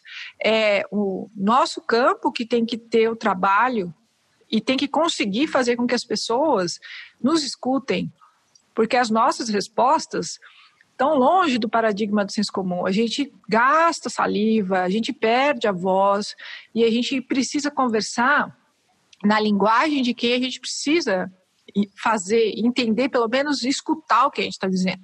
O trabalho é nosso. O senso comum, ele não precisa fazer trabalho nenhum, ele simplesmente é isso, sempre foi isso e sempre vai ser assim. O mercado é melhor, Mas isso é uma merda. A gente tem que trazer também uma parte é, é, da parcela de responsabilidade da nossa imprensa, né? Porque ah, não, mas é, matéria... é, eu com certeza. Nessa matéria, o diretor do, sei lá, uma organização de motoboys antifascistas, ele fala sobre a, a que o, o galo, né? É, o galo, exatamente. Ele fala justamente uhum. isso, assim, que o senso comum colocou essa que, que, esquerda significa corrupção e essa foi uma construção Exato. da diferença que Sim. foi a responsável por aprovar a reforma da previdência Sim. e que está comprando a ideia da reforma administrativa, demonizando uhum. o funcionalismo público, colocando em moldes completamente díspares e, e, e que compra essa ideia de, de mercado, né? E que está, embora faça muitas críticas ao Bolsonaro, mas que construiu essa, essa demonização da esquerda, né? A gente podia fazer um episódio só sobre o orçamento brasileiro. Tô comendo chocolate para ver se eu fico menos dor de garganta, telespectador. Perdão o orçamento brasileiro, né, a, como eu comentei, a Seguridade Social, a principal fonte de renda da Seguridade Social é a tributação da folha de pagamento e de lucro, né? Se você, veja bem, toda vez, desde o Fernando Henrique, que a gente tem uma reforma trabalhista, uma semana depois vem uma reforma previdenciária, certo? Então a gente teve a terceirização dos meios, agora a gente já tem terceirização de fins. Todo mundo aqui é meio certo? Então, todas as reformas previdenciárias foram antecedidas de reformas trabalhistas. Olha que interessante. Se eu faço com que a maior parte da população não tenha carteira assinada, a grande parte dos recursos que eu recolho para a Seguridade Social vão para o saco, certo? E eu, eu, eu fiz uma cola aqui. Dentro do guarda-chuva da Seguridade Social, nós temos o BPC, Centro de Referência da Assistência Social, abono salarial, seguro-desemprego, pensões, salário maternidade, Bolsa Família, aposentadorias, inclusive por invalidez, o SUS e toda a infraestrutura, toda a infraestrutura da Seguridade Social, dentre outros. Se a gente faz com que a principal fonte de recursos seja desmontada, porque veja, o meu, o, se eu conseguir fazer com que a gente saia daqui com a clareza de que não é só privatizar que a gente desmonta o SUS, é por todo esse discurso que a gente desmonta o SUS. É quando se faz uma reforma trabalhista, a gente desmonta o SUS e desmonta o BPC. Precarizar é desmontar, né? Exato quando a gente faz uma reforma trabalhista, um mês depois aparece uma reforma previdenciária, porque é óbvio e ululante que a gente está cortando a fonte da, dos recursos das aposentadorias futuras. Então, é, bom, tem DRU, tem teto e não tem recursos, eu acabei com a fonte dos recursos, bom, daqui 20 anos também não vai ter aposentadoria. Mas isso é o nosso trabalho. Então, quando eu, eu pedi, pelo amor de Deus, para deixarem eu falar sobre isso, é, é, é porque a, a, televisão não tem o menor interesse. Bom, não vai ser a Folha que vai escrever e, e, e vai divulgar esse assunto. Né? Não vai ser, muito menos o Estadão. E não vai ser a, o telejornal da, da Globo News. Enfim, é, é a nossa dificuldade. Né? Esses dias atrás eu participei de um podcast que o objetivo era fazer com ir, eu fui convidada para tentar explicar por que, que falar de economia era importante, né? Porque economia é um pé no saco. Economia é chato. Economia só dá, só dá tristeza e ninguém entende o que, o que é dito. E quanto menos a gente entender e mais afastado a gente se sentir e, e, e mais e, e economia se tornar algo distante da nossa realidade, por mais contraditório que isso possa ser, mais tratorando os caras vão passar em cima da nossa cabeça. Né? Então, se, o, se os caras, né, os que estão na ponta, isso é uma falta nossa, é da mídia, mas da mídia mainstream a gente não, não deveria esperar muita coisa, né? É falta de trabalho de base, é falta de tudo. Como é que um cara que está trabalhando, sei lá, uma jornada às vezes de 60 horas semanais, ganhando 100 reais por semana, ele se identifica com, com um PSL, velho? É o fim do mundo. Tá tudo errado. Mas com certeza não vai ser o jornal que vai passar todos esses fundamentos. É porque, veja, eu coloquei que o, o economista é um advogado.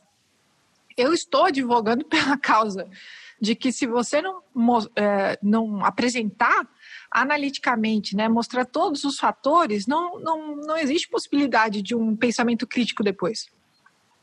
Eu estou tentando apontar que ou a gente apresenta isso e, e, a gente não precisa ficar com medo, né? Eu, eu dou aulas de economia para não economistas, né? E eu não cito Marx uma vez na minha aula. Não preciso. Né? Eu, eu gosto de brincar com aquele termo do, For, do Ford, né? que se as pessoas soubessem como um banco funciona, no dia seguinte todos os bancos estavam quebrados.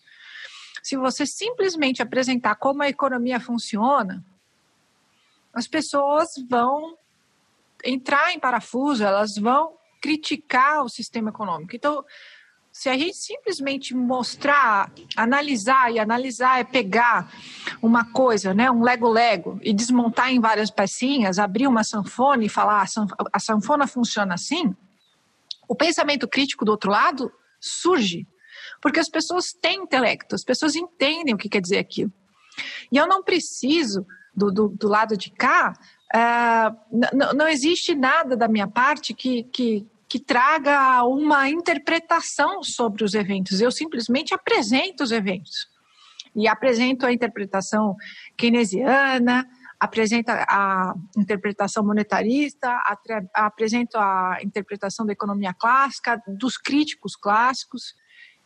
E a sala de aula aparece, de repente, o, o a, a, nova a nova setorial da Ursal eu vou tocar é... a, a, eu vou fazer uhum. tocar o Roda Viva a música porque se a Por gente favor. se fosse se fôssemos nós Roda Viva o Chico Buarque não teria tirado o direito Jamais. de execução da música. Jamais. Mas não. É, queria saber se quem tem mais alguma pergunta? Gabriel, Carapanã, Alcísio. Então, pelo que a Gisele me falou, doutor, tive o privilégio da última pergunta.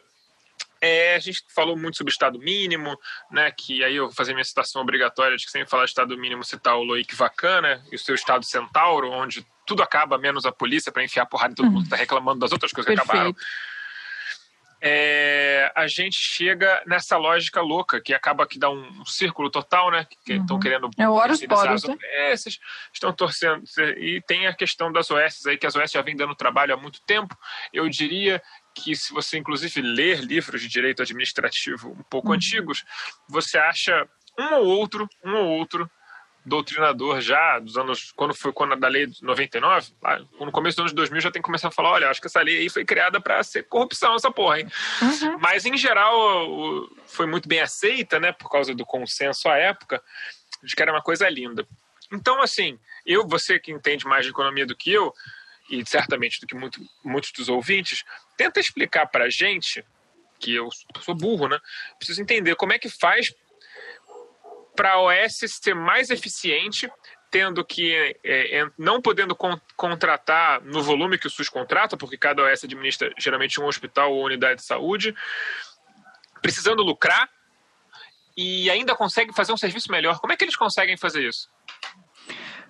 Alcísio, a pergunta está, a, resposta está na sua pergunta, diminuindo a qualidade do serviço, certo? É, é, veja, as OS nascem no bojo dos projetos de PPP, né? É, parceria político-privadas, né? Então, são, são objetos administrativos recentes, as OS, né? Então, é como se fosse uma pequena PPP para a administração de um setor de serviços, é basicamente a OS. Então, como o Alcísio já colocou e você já entendeu, caro ouvinte, se eu vou repassar menos dinheiro para a iniciativa privada fazer um serviço que eu fazia, é porque, um, o objeto de quem está repassando menos dinheiro é, é, diminuir os recursos do aparelho de saúde, e para que a iniciativa privada ou que não tenha fins lucrativos venha a existir, é exatamente conseguir fazer a gestão com o mínimo de, de orçamento final, né? Ao, por exemplo, como é que pode funcionar algo sem fins lucrativos para a administração da saúde? Bom, você pode colocar a empresa de, de alguém vinculado, estou tudo na hipótese, certo, advogados? Hipoteticamente eu posso fazer um contrato para garantir um serviço, eu posso fazer um contrato com o laboratório, posso fazer um contrato com uma cooperativa de médicos, eu posso fazer um contrato com um prestador de serviços, ou seja, eu posso quarteirizar a função da OS para uma empresa que vai receber a verba pública direcionada que a OS vai administrar. Vocês estão entendendo, né? Então, muito bem essa empresa que vai ser quarteirizada, ela vai ser remunerada pelo Estado. E se você já entendeu, se alguém vai ser remunerado por Estado por algo que não existia até antes de ontem, é uma remuneração a mais. É um nicho de lucro a mais.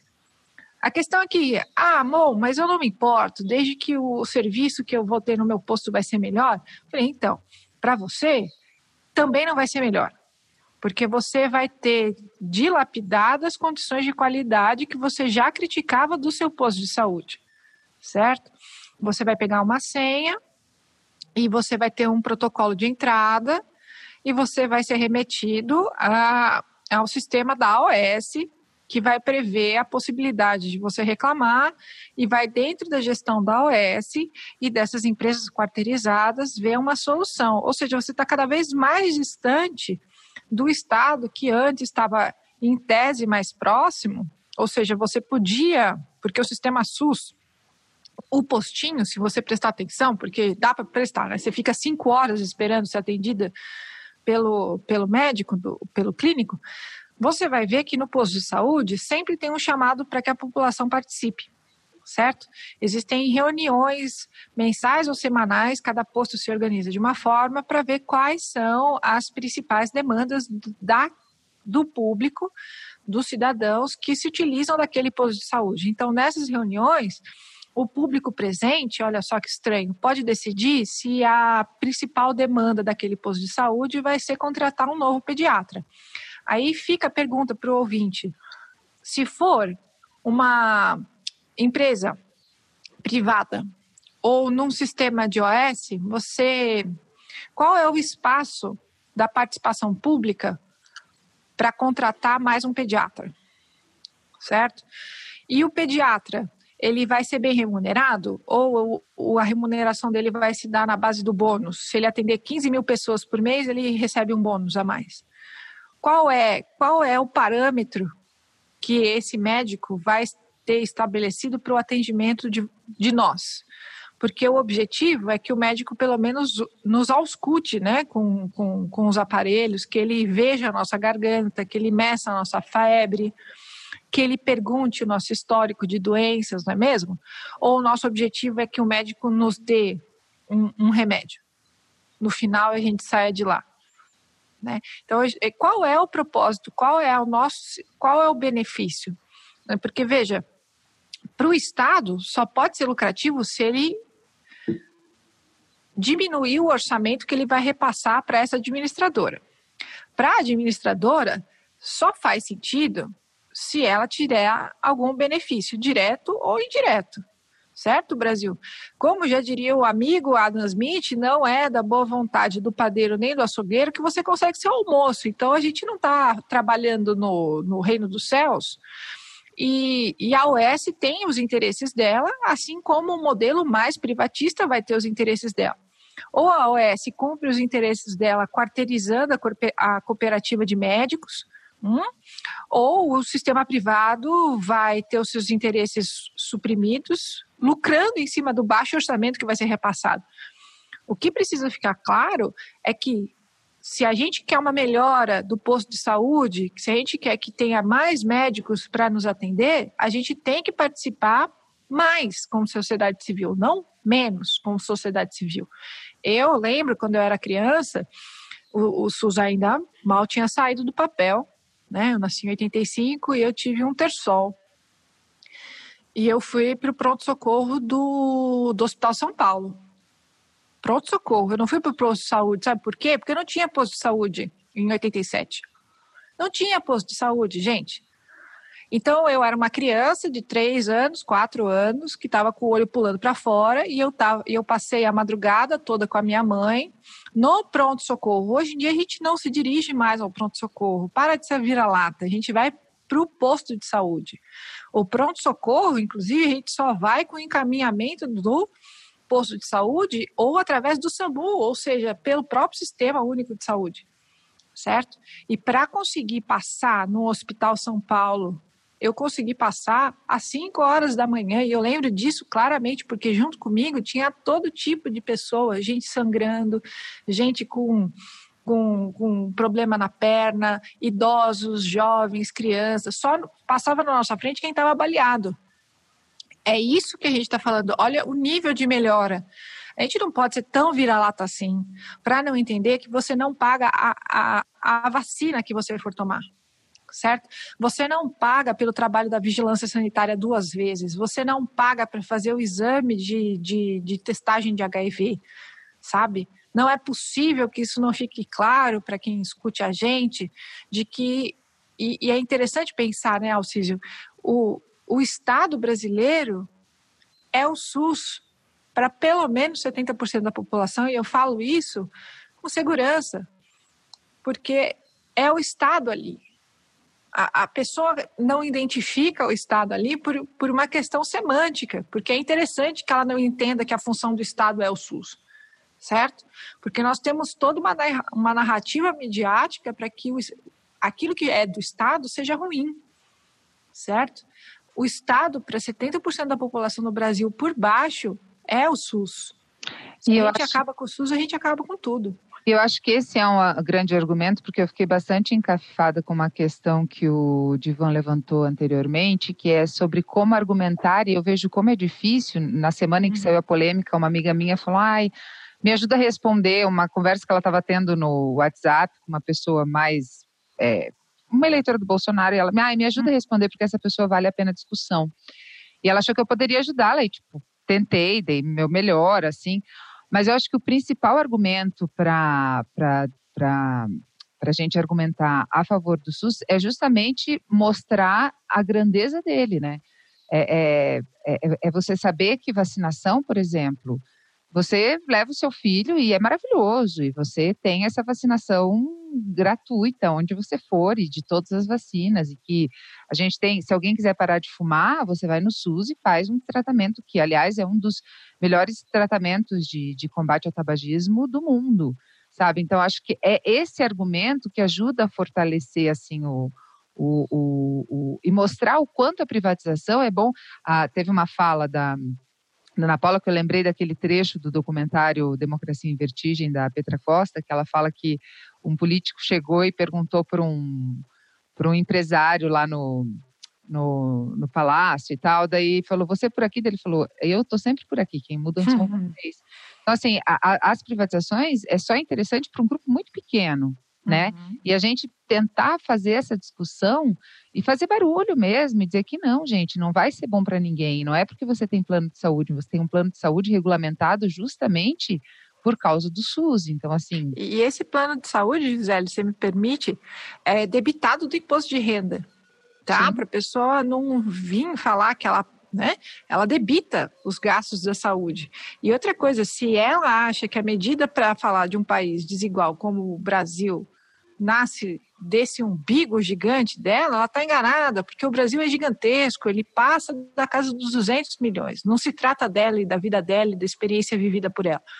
O SUS é um sistema nacional que passa a atender pessoas que ela nunca vai conhecer na vida. Então, o melhor argumento para a gente lidar com pessoas que, que puxam a métrica para dentro do umbigo delas é que não se trata dela, da visão de mundo dela e de quem ela acha que deve ser atendido. Porque tem gente que estuda isso, existem milhões de pessoas no Brasil, o SUS é gigantesco. E é graças ao SUS que a gente não vive, por exemplo, numa calamidade pública total, certo? Então, o SUS, ele é o básico de um Estado. Se a métrica dela é os Estados Unidos, ou se é a Guatemala, ou se é a Espanha, pouco importa.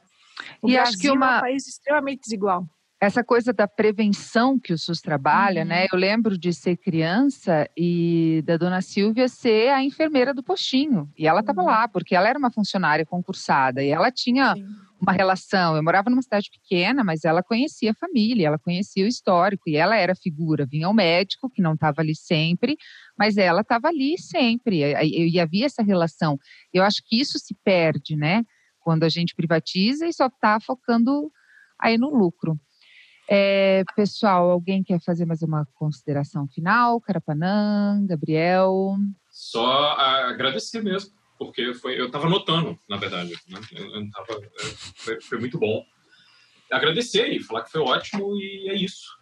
Uh, muito obrigado por essa oportunidade. Ah, só antes quero fazer uma provocação, daí talvez todo mundo possa falar. Vocês acham que passa uma, uma privatização do SUS? Carapanã, começa você aí. Cara, eu acho que se tem alguma coisa aí que desde 2014 o Brasil nos ensinou é que o inferno não é o limite, né? Não. Então, qualquer coisa aí pode ir. Eu, eu acho que tem um outro, uma outra coisa que se perdeu um pouco, porque eu sinto que ali, entre 2015 e 2016, houve esse certo encantamento, né? Uh, de que era só privatizar que tudo ia ficar bom. E, e não sei se daqui até lá a, a coisa caminha assim, né? Mas eu já. Cara, não, não, não sei como pensar isso e como ver se isso seria possível, não sei nem dentro do que agora. Esse tipo de flexibilização, modernização, etc, etc, que a gente vê, né? Eu acho que é um processo global. Você vai ver isso na Inglaterra, você vai ver isso na França, né? Obrigado aí, Macron. Uh, você vai ver isso num monte de, de lugares e parece que todo mundo está desfazendo tudo que o keynesianismo fez e quanto mais a coisa fica complicada e mais instabilidade causa, mais os caras triplicam a aposta. É, o problema então, é que desmontar o estado de bem-estar social francês e inglês, eles partem de um lugar que a gente nunca teve. Desmontar um brejo sim como sim, o Brasil sim, é, é, deixar sim. a gente assim à mercê da barra fome. Sim, sim, não, é, é, isso, não tem nem comparação. Assim. Uhum. E a uhum. outra coisa é, é um detalhe, assim, eu, eu, vi, pude ver em alguns estados dos Estados Unidos como funciona a coisa de voucher ou não. Uhum. E é muito diferente como funciona no estado rico e no estado pobre, cara. No estado uhum. pobre, o negócio simplesmente precariza tudo que existe. Assim. No estado rico, que é um negócio. Aí tudo bem, né? Ah, você não vai ter você tem lá uma certa marginalização dos pobres, depende de como, de como esse Estado aplica certas outras coisas também. Assim. Então, é, é, um lance que é muito esquisito, né, esse tipo de proposta para cá. Sim. E vai olhar o que está acontecendo em Honduras. Ninguém fala de Honduras, né? Vira, vira ah, um negócio que, onde a gente vive. No mundo que a gente vive só existe a Venezuela. Honduras teve fraude eleitoral, é, tem presidente condenado e o irmão condenado por causa de narcotráfico, e tem esse grande projeto ambicioso ali pós-Zelaya de privatizações, ninguém quer falar nada. Né? Cadê? É, e, cara, para você... loucuras, destruição, e uns malucos dizendo que a solução para Honduras agora é ter cidades uh, uh, privatizadas, né? Coisas assim, completamente loucas. Você me corrige, mas nos Estados Unidos nós temos os food stamps pelo menos desde a década sim, de 80. E o brasileirinho sim, precisa entender sim, que aquela, aquele reino de meu Deus, o food stamps, olha só que, que ideia mais esquisita, né? As famílias carentes, elas têm asseguradas tickets que elas trocam nos supermercados comida.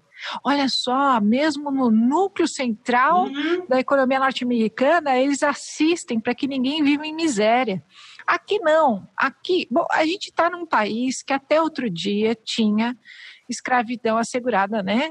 Por lei, né? E no dia seguinte que as pessoas deixaram de ser escravizadas, elas não contaram com nenhum direito ou patrocínio de, de, de Estado para que elas fossem reinseridas socialmente. A nossa estrutura social é marcada por um país, por ser um país, o país que, por último, abriu né, ao, abriu mão, deixou de ser escravocrata. Né? Os então, Estados Unidos falharam na reconstrução uhum. e na integração pós-guerra civil. A gente nem tentou fazer isso. A gente nem tentou fazer isso. Eu acho que é isso, isso, vai assim, dando uma, é uma imagem do Brasil, assim, do, do. A gente sequer tem food stamps.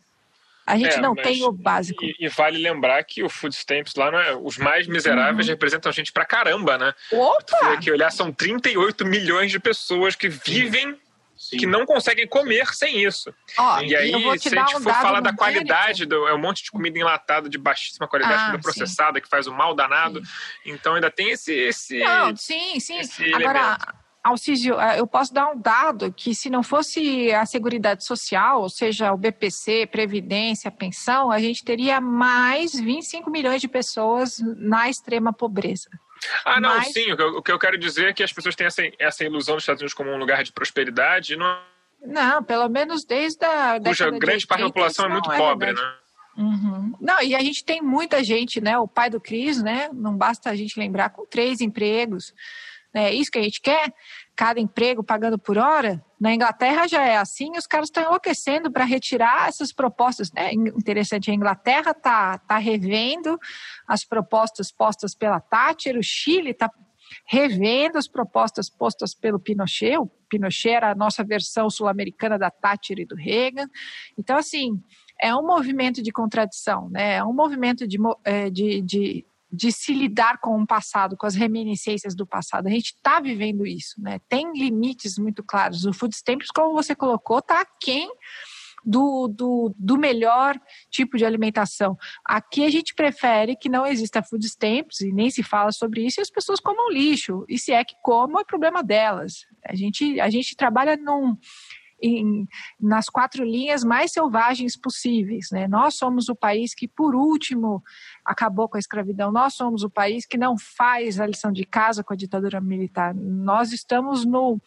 Nós somos um país extremamente distorcido e a gente não reconhece isso. Nós somos gente... dos países mais distorcidos, né? Que a governadora de um estado não, não se nega a falar se, se houve o, o nazismo ou não e o holocausto. É, não, é porque é, o pai dela, tempo, o pai né? dela era tipo, um, é, é, ele não é pouco, né? ele não é neonazista, né? Ele é nazista, nazista mesmo, tipo, é, desde o começo. Os absurdos que apontam aí. Gabriel Divan, quer fazer uma consideração? Quer falar pois se você é. acha que passa essa questão do SUS ou não? Olha, eu acho assim, se fosse hoje, agora, eu acho que não passa. Mas o que o Carapana falou é muito importante, né? Sim. A gente usa isso a título de ironia ou, ou brincadeira às vezes, mas é desesperador perceber uhum. é, essa questão. Eu, eu, vejo vocês falando assim, né? Eu nasci não sei quando, nasci em 80 e tanto, nasci em 90 e sei quê, o Alciso, que nasceu em 2002, né? essa galera jovem, né? Eu sou, eu sou tranquilamente o ancião aqui da casa. E eu digo para vocês que é, é impressionante uhum. a deterioração total de qualquer coisa que deveria ser o mínimo denominador comum. Bom, nós estamos falando aqui né, de, de discussão sobre governadora que tem pai nazista e candidato que tem uhum. suástica na piscina e, e, e, esse tipo de coisa. Né? Então, quer dizer, as coisas que eram uh, o, o mal absoluto no meu tempo, digamos assim, elas vão se tornando palatáveis e as coisas que vão se tornando o mal absoluto a ser superado, elas vão vindo lá, sei lá, eu de que poço ou de que hum. inferno abissal inimaginável. Então, não me surpreenderia se daqui a uns anos viesse de novo isso, e é por isso que eu insisto, né? A gente tem que a gente tem que batalhar, né?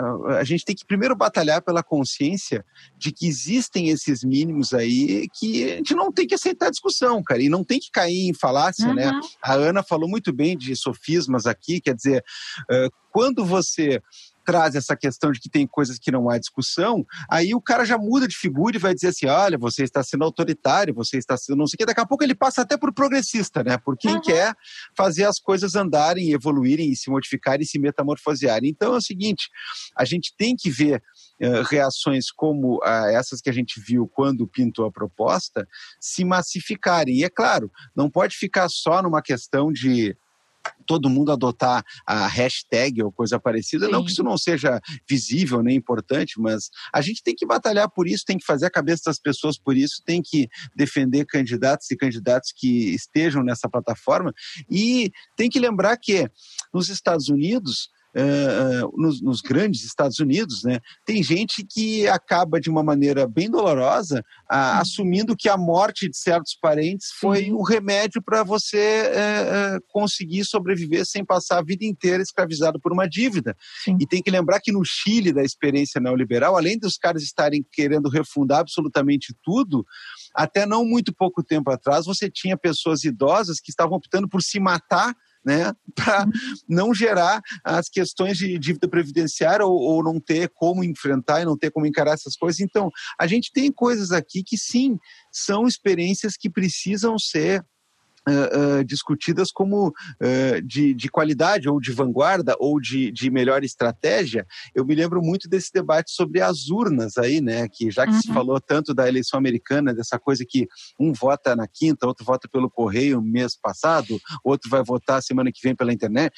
Quer dizer, aí o cara tem aqui um sistema que é sólido, que funciona, que é rápido, que é lógico, e aí as pessoas elas tratam de bombardear, e aí, bom, o mesmo cara que está achando graça ou não está vendo problema de, de, nazismo e coisa parecida, é o cara que está recomendando que a gente volte a ter voto de papel. Quer dizer, então, é, coisas como o SUS, a gente tem que olhar e tem que dizer assim: não, só um pouquinho, cara, nós temos aí algo a ensinar para o resto do mundo, a gente tem algo a, a mostrar, uh, um caminho, a gente tem uma proposta a colocar de forma que isso seja exemplar. Não é que não possa ser ainda assim aprimorado ou, ou até melhorado, mas pelo amor de Deus, então a, a, minha plataforma é essa. Você prefere é, saúde é, que possa ser universalizada, que possa gerar atendimento e que possa gerar capilarização né, para território brasileiro inteiro, ou você prefere as pessoas torcendo para a vovó morrer lá para não precisar ficar arcando com conta para a vida inteira? É, é, é você é colocou, sinistro. né, dos sofistas, né? Eu acho que a única solução, o único remédio possível para para um sofista que está no executivo, como é, os nossos próprios familiares, é fazer o único antídoto ao sofismo é perguntar, né? É, de onde você tirou isso? Né? Por quê?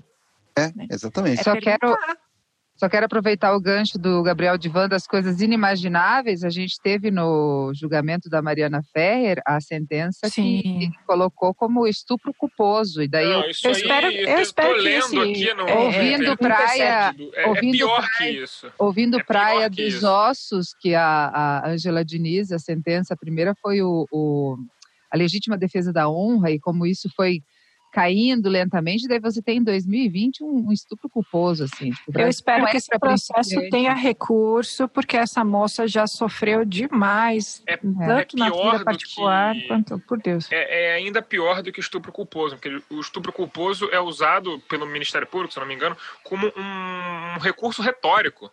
Uhum. Porque, na verdade, a justificativa oficial é que é erro de tipo. Porque, como ele não sabia, não tinha certeza que ela estava drogada, ele não tinha como estuprar ela. Nossa Senhora. Sim. E é, mas é, é mais ou é. menos o, o, o, a, le, a legítima defesa da honra, né? Tipo, a, é, ele, é, o, é, uma, é uma inversão do ônus da prova. Ele, tem, ele que tinha que provar que, que, que, sabia que ela estava drogada, que não faz o menor sentido. Não, é, é e ela está numa capitania hereditária ali, né? Ela está ela tá tentando lidar com o judiciário de uma de uma capitania hereditária, né? Ele tem o, o, advogado mais caro, ela tem os promotores mais acéfalos e ela tem um juiz extremamente né, para não piorar os argumentos, como é que passa, né? Então, espero que tenha recursos e que ela tenha força interna para estar estruturada para aguentar a próxima etapa, né? Que isso não pode então, ficar olha, assim assim, ó, uh, para a gente não uh, enveredar por mais uma desgraça aqui, né? né? é, não vai, o, o, eu juro por Deus, o processualista penal não vai, não vai durar mais do que 40 segundos aqui, mas a, as pessoas, é, elas ainda têm que entender que legítima defesa da honra por é Deus. um argumento que, além de ser, é nojento é, e é bizarro, só que ele é geralmente ou era principalmente né na época uh, no auge né disso tudo que pode se pode se ilustrar com o julgamento em relação ao caso da Angela Diniz mas ele era uma coisa oferecida perante um tribunal de jurados leigos é, uhum. que vão decidir, inclusive, sem precisar dar uma motivação jurídica. É o juiz que sentencia, tornando técnica a questão que os jurados votaram. Os jurados decidiram, sabe-se lá por quê, e ninguém nunca vai saber. Agora, quando você tem é, juízes togados, você tem desembargadores e ministros tendo que explicar, tendo que uhum. juridicamente fundamentar, e os caras me aparecem com esse troço aí, olha, é, eu só não vou dizer que é mais alarmante, porque, de fato, a gente sabe de onde é que veio e o que, que se costuma uh, uh, esconder por trás desse papo de legítima defesa da honra, mas é uma uhum. coisa tão absurda quanto, principalmente porque ela é, como o Alcis lembrou, ela é fruto de uma forçada de barra canalha técnica. Sim, Muito mas aí acho que é assunto para um outro podcast, né, Sim. gente? É. O processo penal freestyle, ele, ele é o bico no Brasil, né? É, gente, eu quero muito agradecer vocês que toparam, Alcísio, Gabriel e Carapanã, que toparam aqui essa, essa, esse formato. Quero muito agradecer a Ana pela disponibilidade e pela vontade de falar. Fiquei muito muito orgulhosa de você fazer aquele tweet, né? Tipo, ai, me deixem, me convidem. E muita gente marcou, enfim, e saiu. E eu acho Foi uma coisa muito bonita, né? Assim, eu eu estava num dia peculiar, assim, abri o Twitter e vi mais uma desgraça. E, e eu não. Sou, o trabalho do doutorado, o trabalho da pós-graduação é muito solitário. E eu vou ter uma cirrose e foi muito, foi uma felicidade, foi um, um, momento feliz, assim. Eu que agradeço vocês por estar aqui. Eu sei da capilaridade de vocês, eu sei do alcance de vocês. Eu estava até com dor de barriga antes de entrar aqui. Eu falei, será que eu vou conseguir conversar? Agradeço a oportunidade de eu falar com o ouvinte de vocês é muito importante assim que, que a gente desinterdite esse debate e é para que as pessoas fiquem com mais dúvidas do que certezas. Se a gente chegar a essa, a essa condição, que o ouvinte do episódio fique com mais dúvidas do que certezas, está ótimo. É desinterditar mesmo, questionar. E faz sentido questionar. Tem alguma coisa errada? Não é que você não entendeu. Está errado mesmo. Ótimo. Queria agradecer também aos nossos ouvintes aqui do Anticast, do Vira Casacas, do Lado B do Rio. Obrigada, galera. É, divulguem aí esse trabalho, falem para os amigos, coloquem a, a pulguinha atrás da orelha, né? Olha, se você quer entender, escuta lá, enfim, porque a gente fala muito para os nossos também, né? Mas uhum. que a gente consiga levar esse assunto adiante. É Sim. É isso. Muito obrigada. Obrigada, pessoal. Obrigada de verdade. Um beijo. Até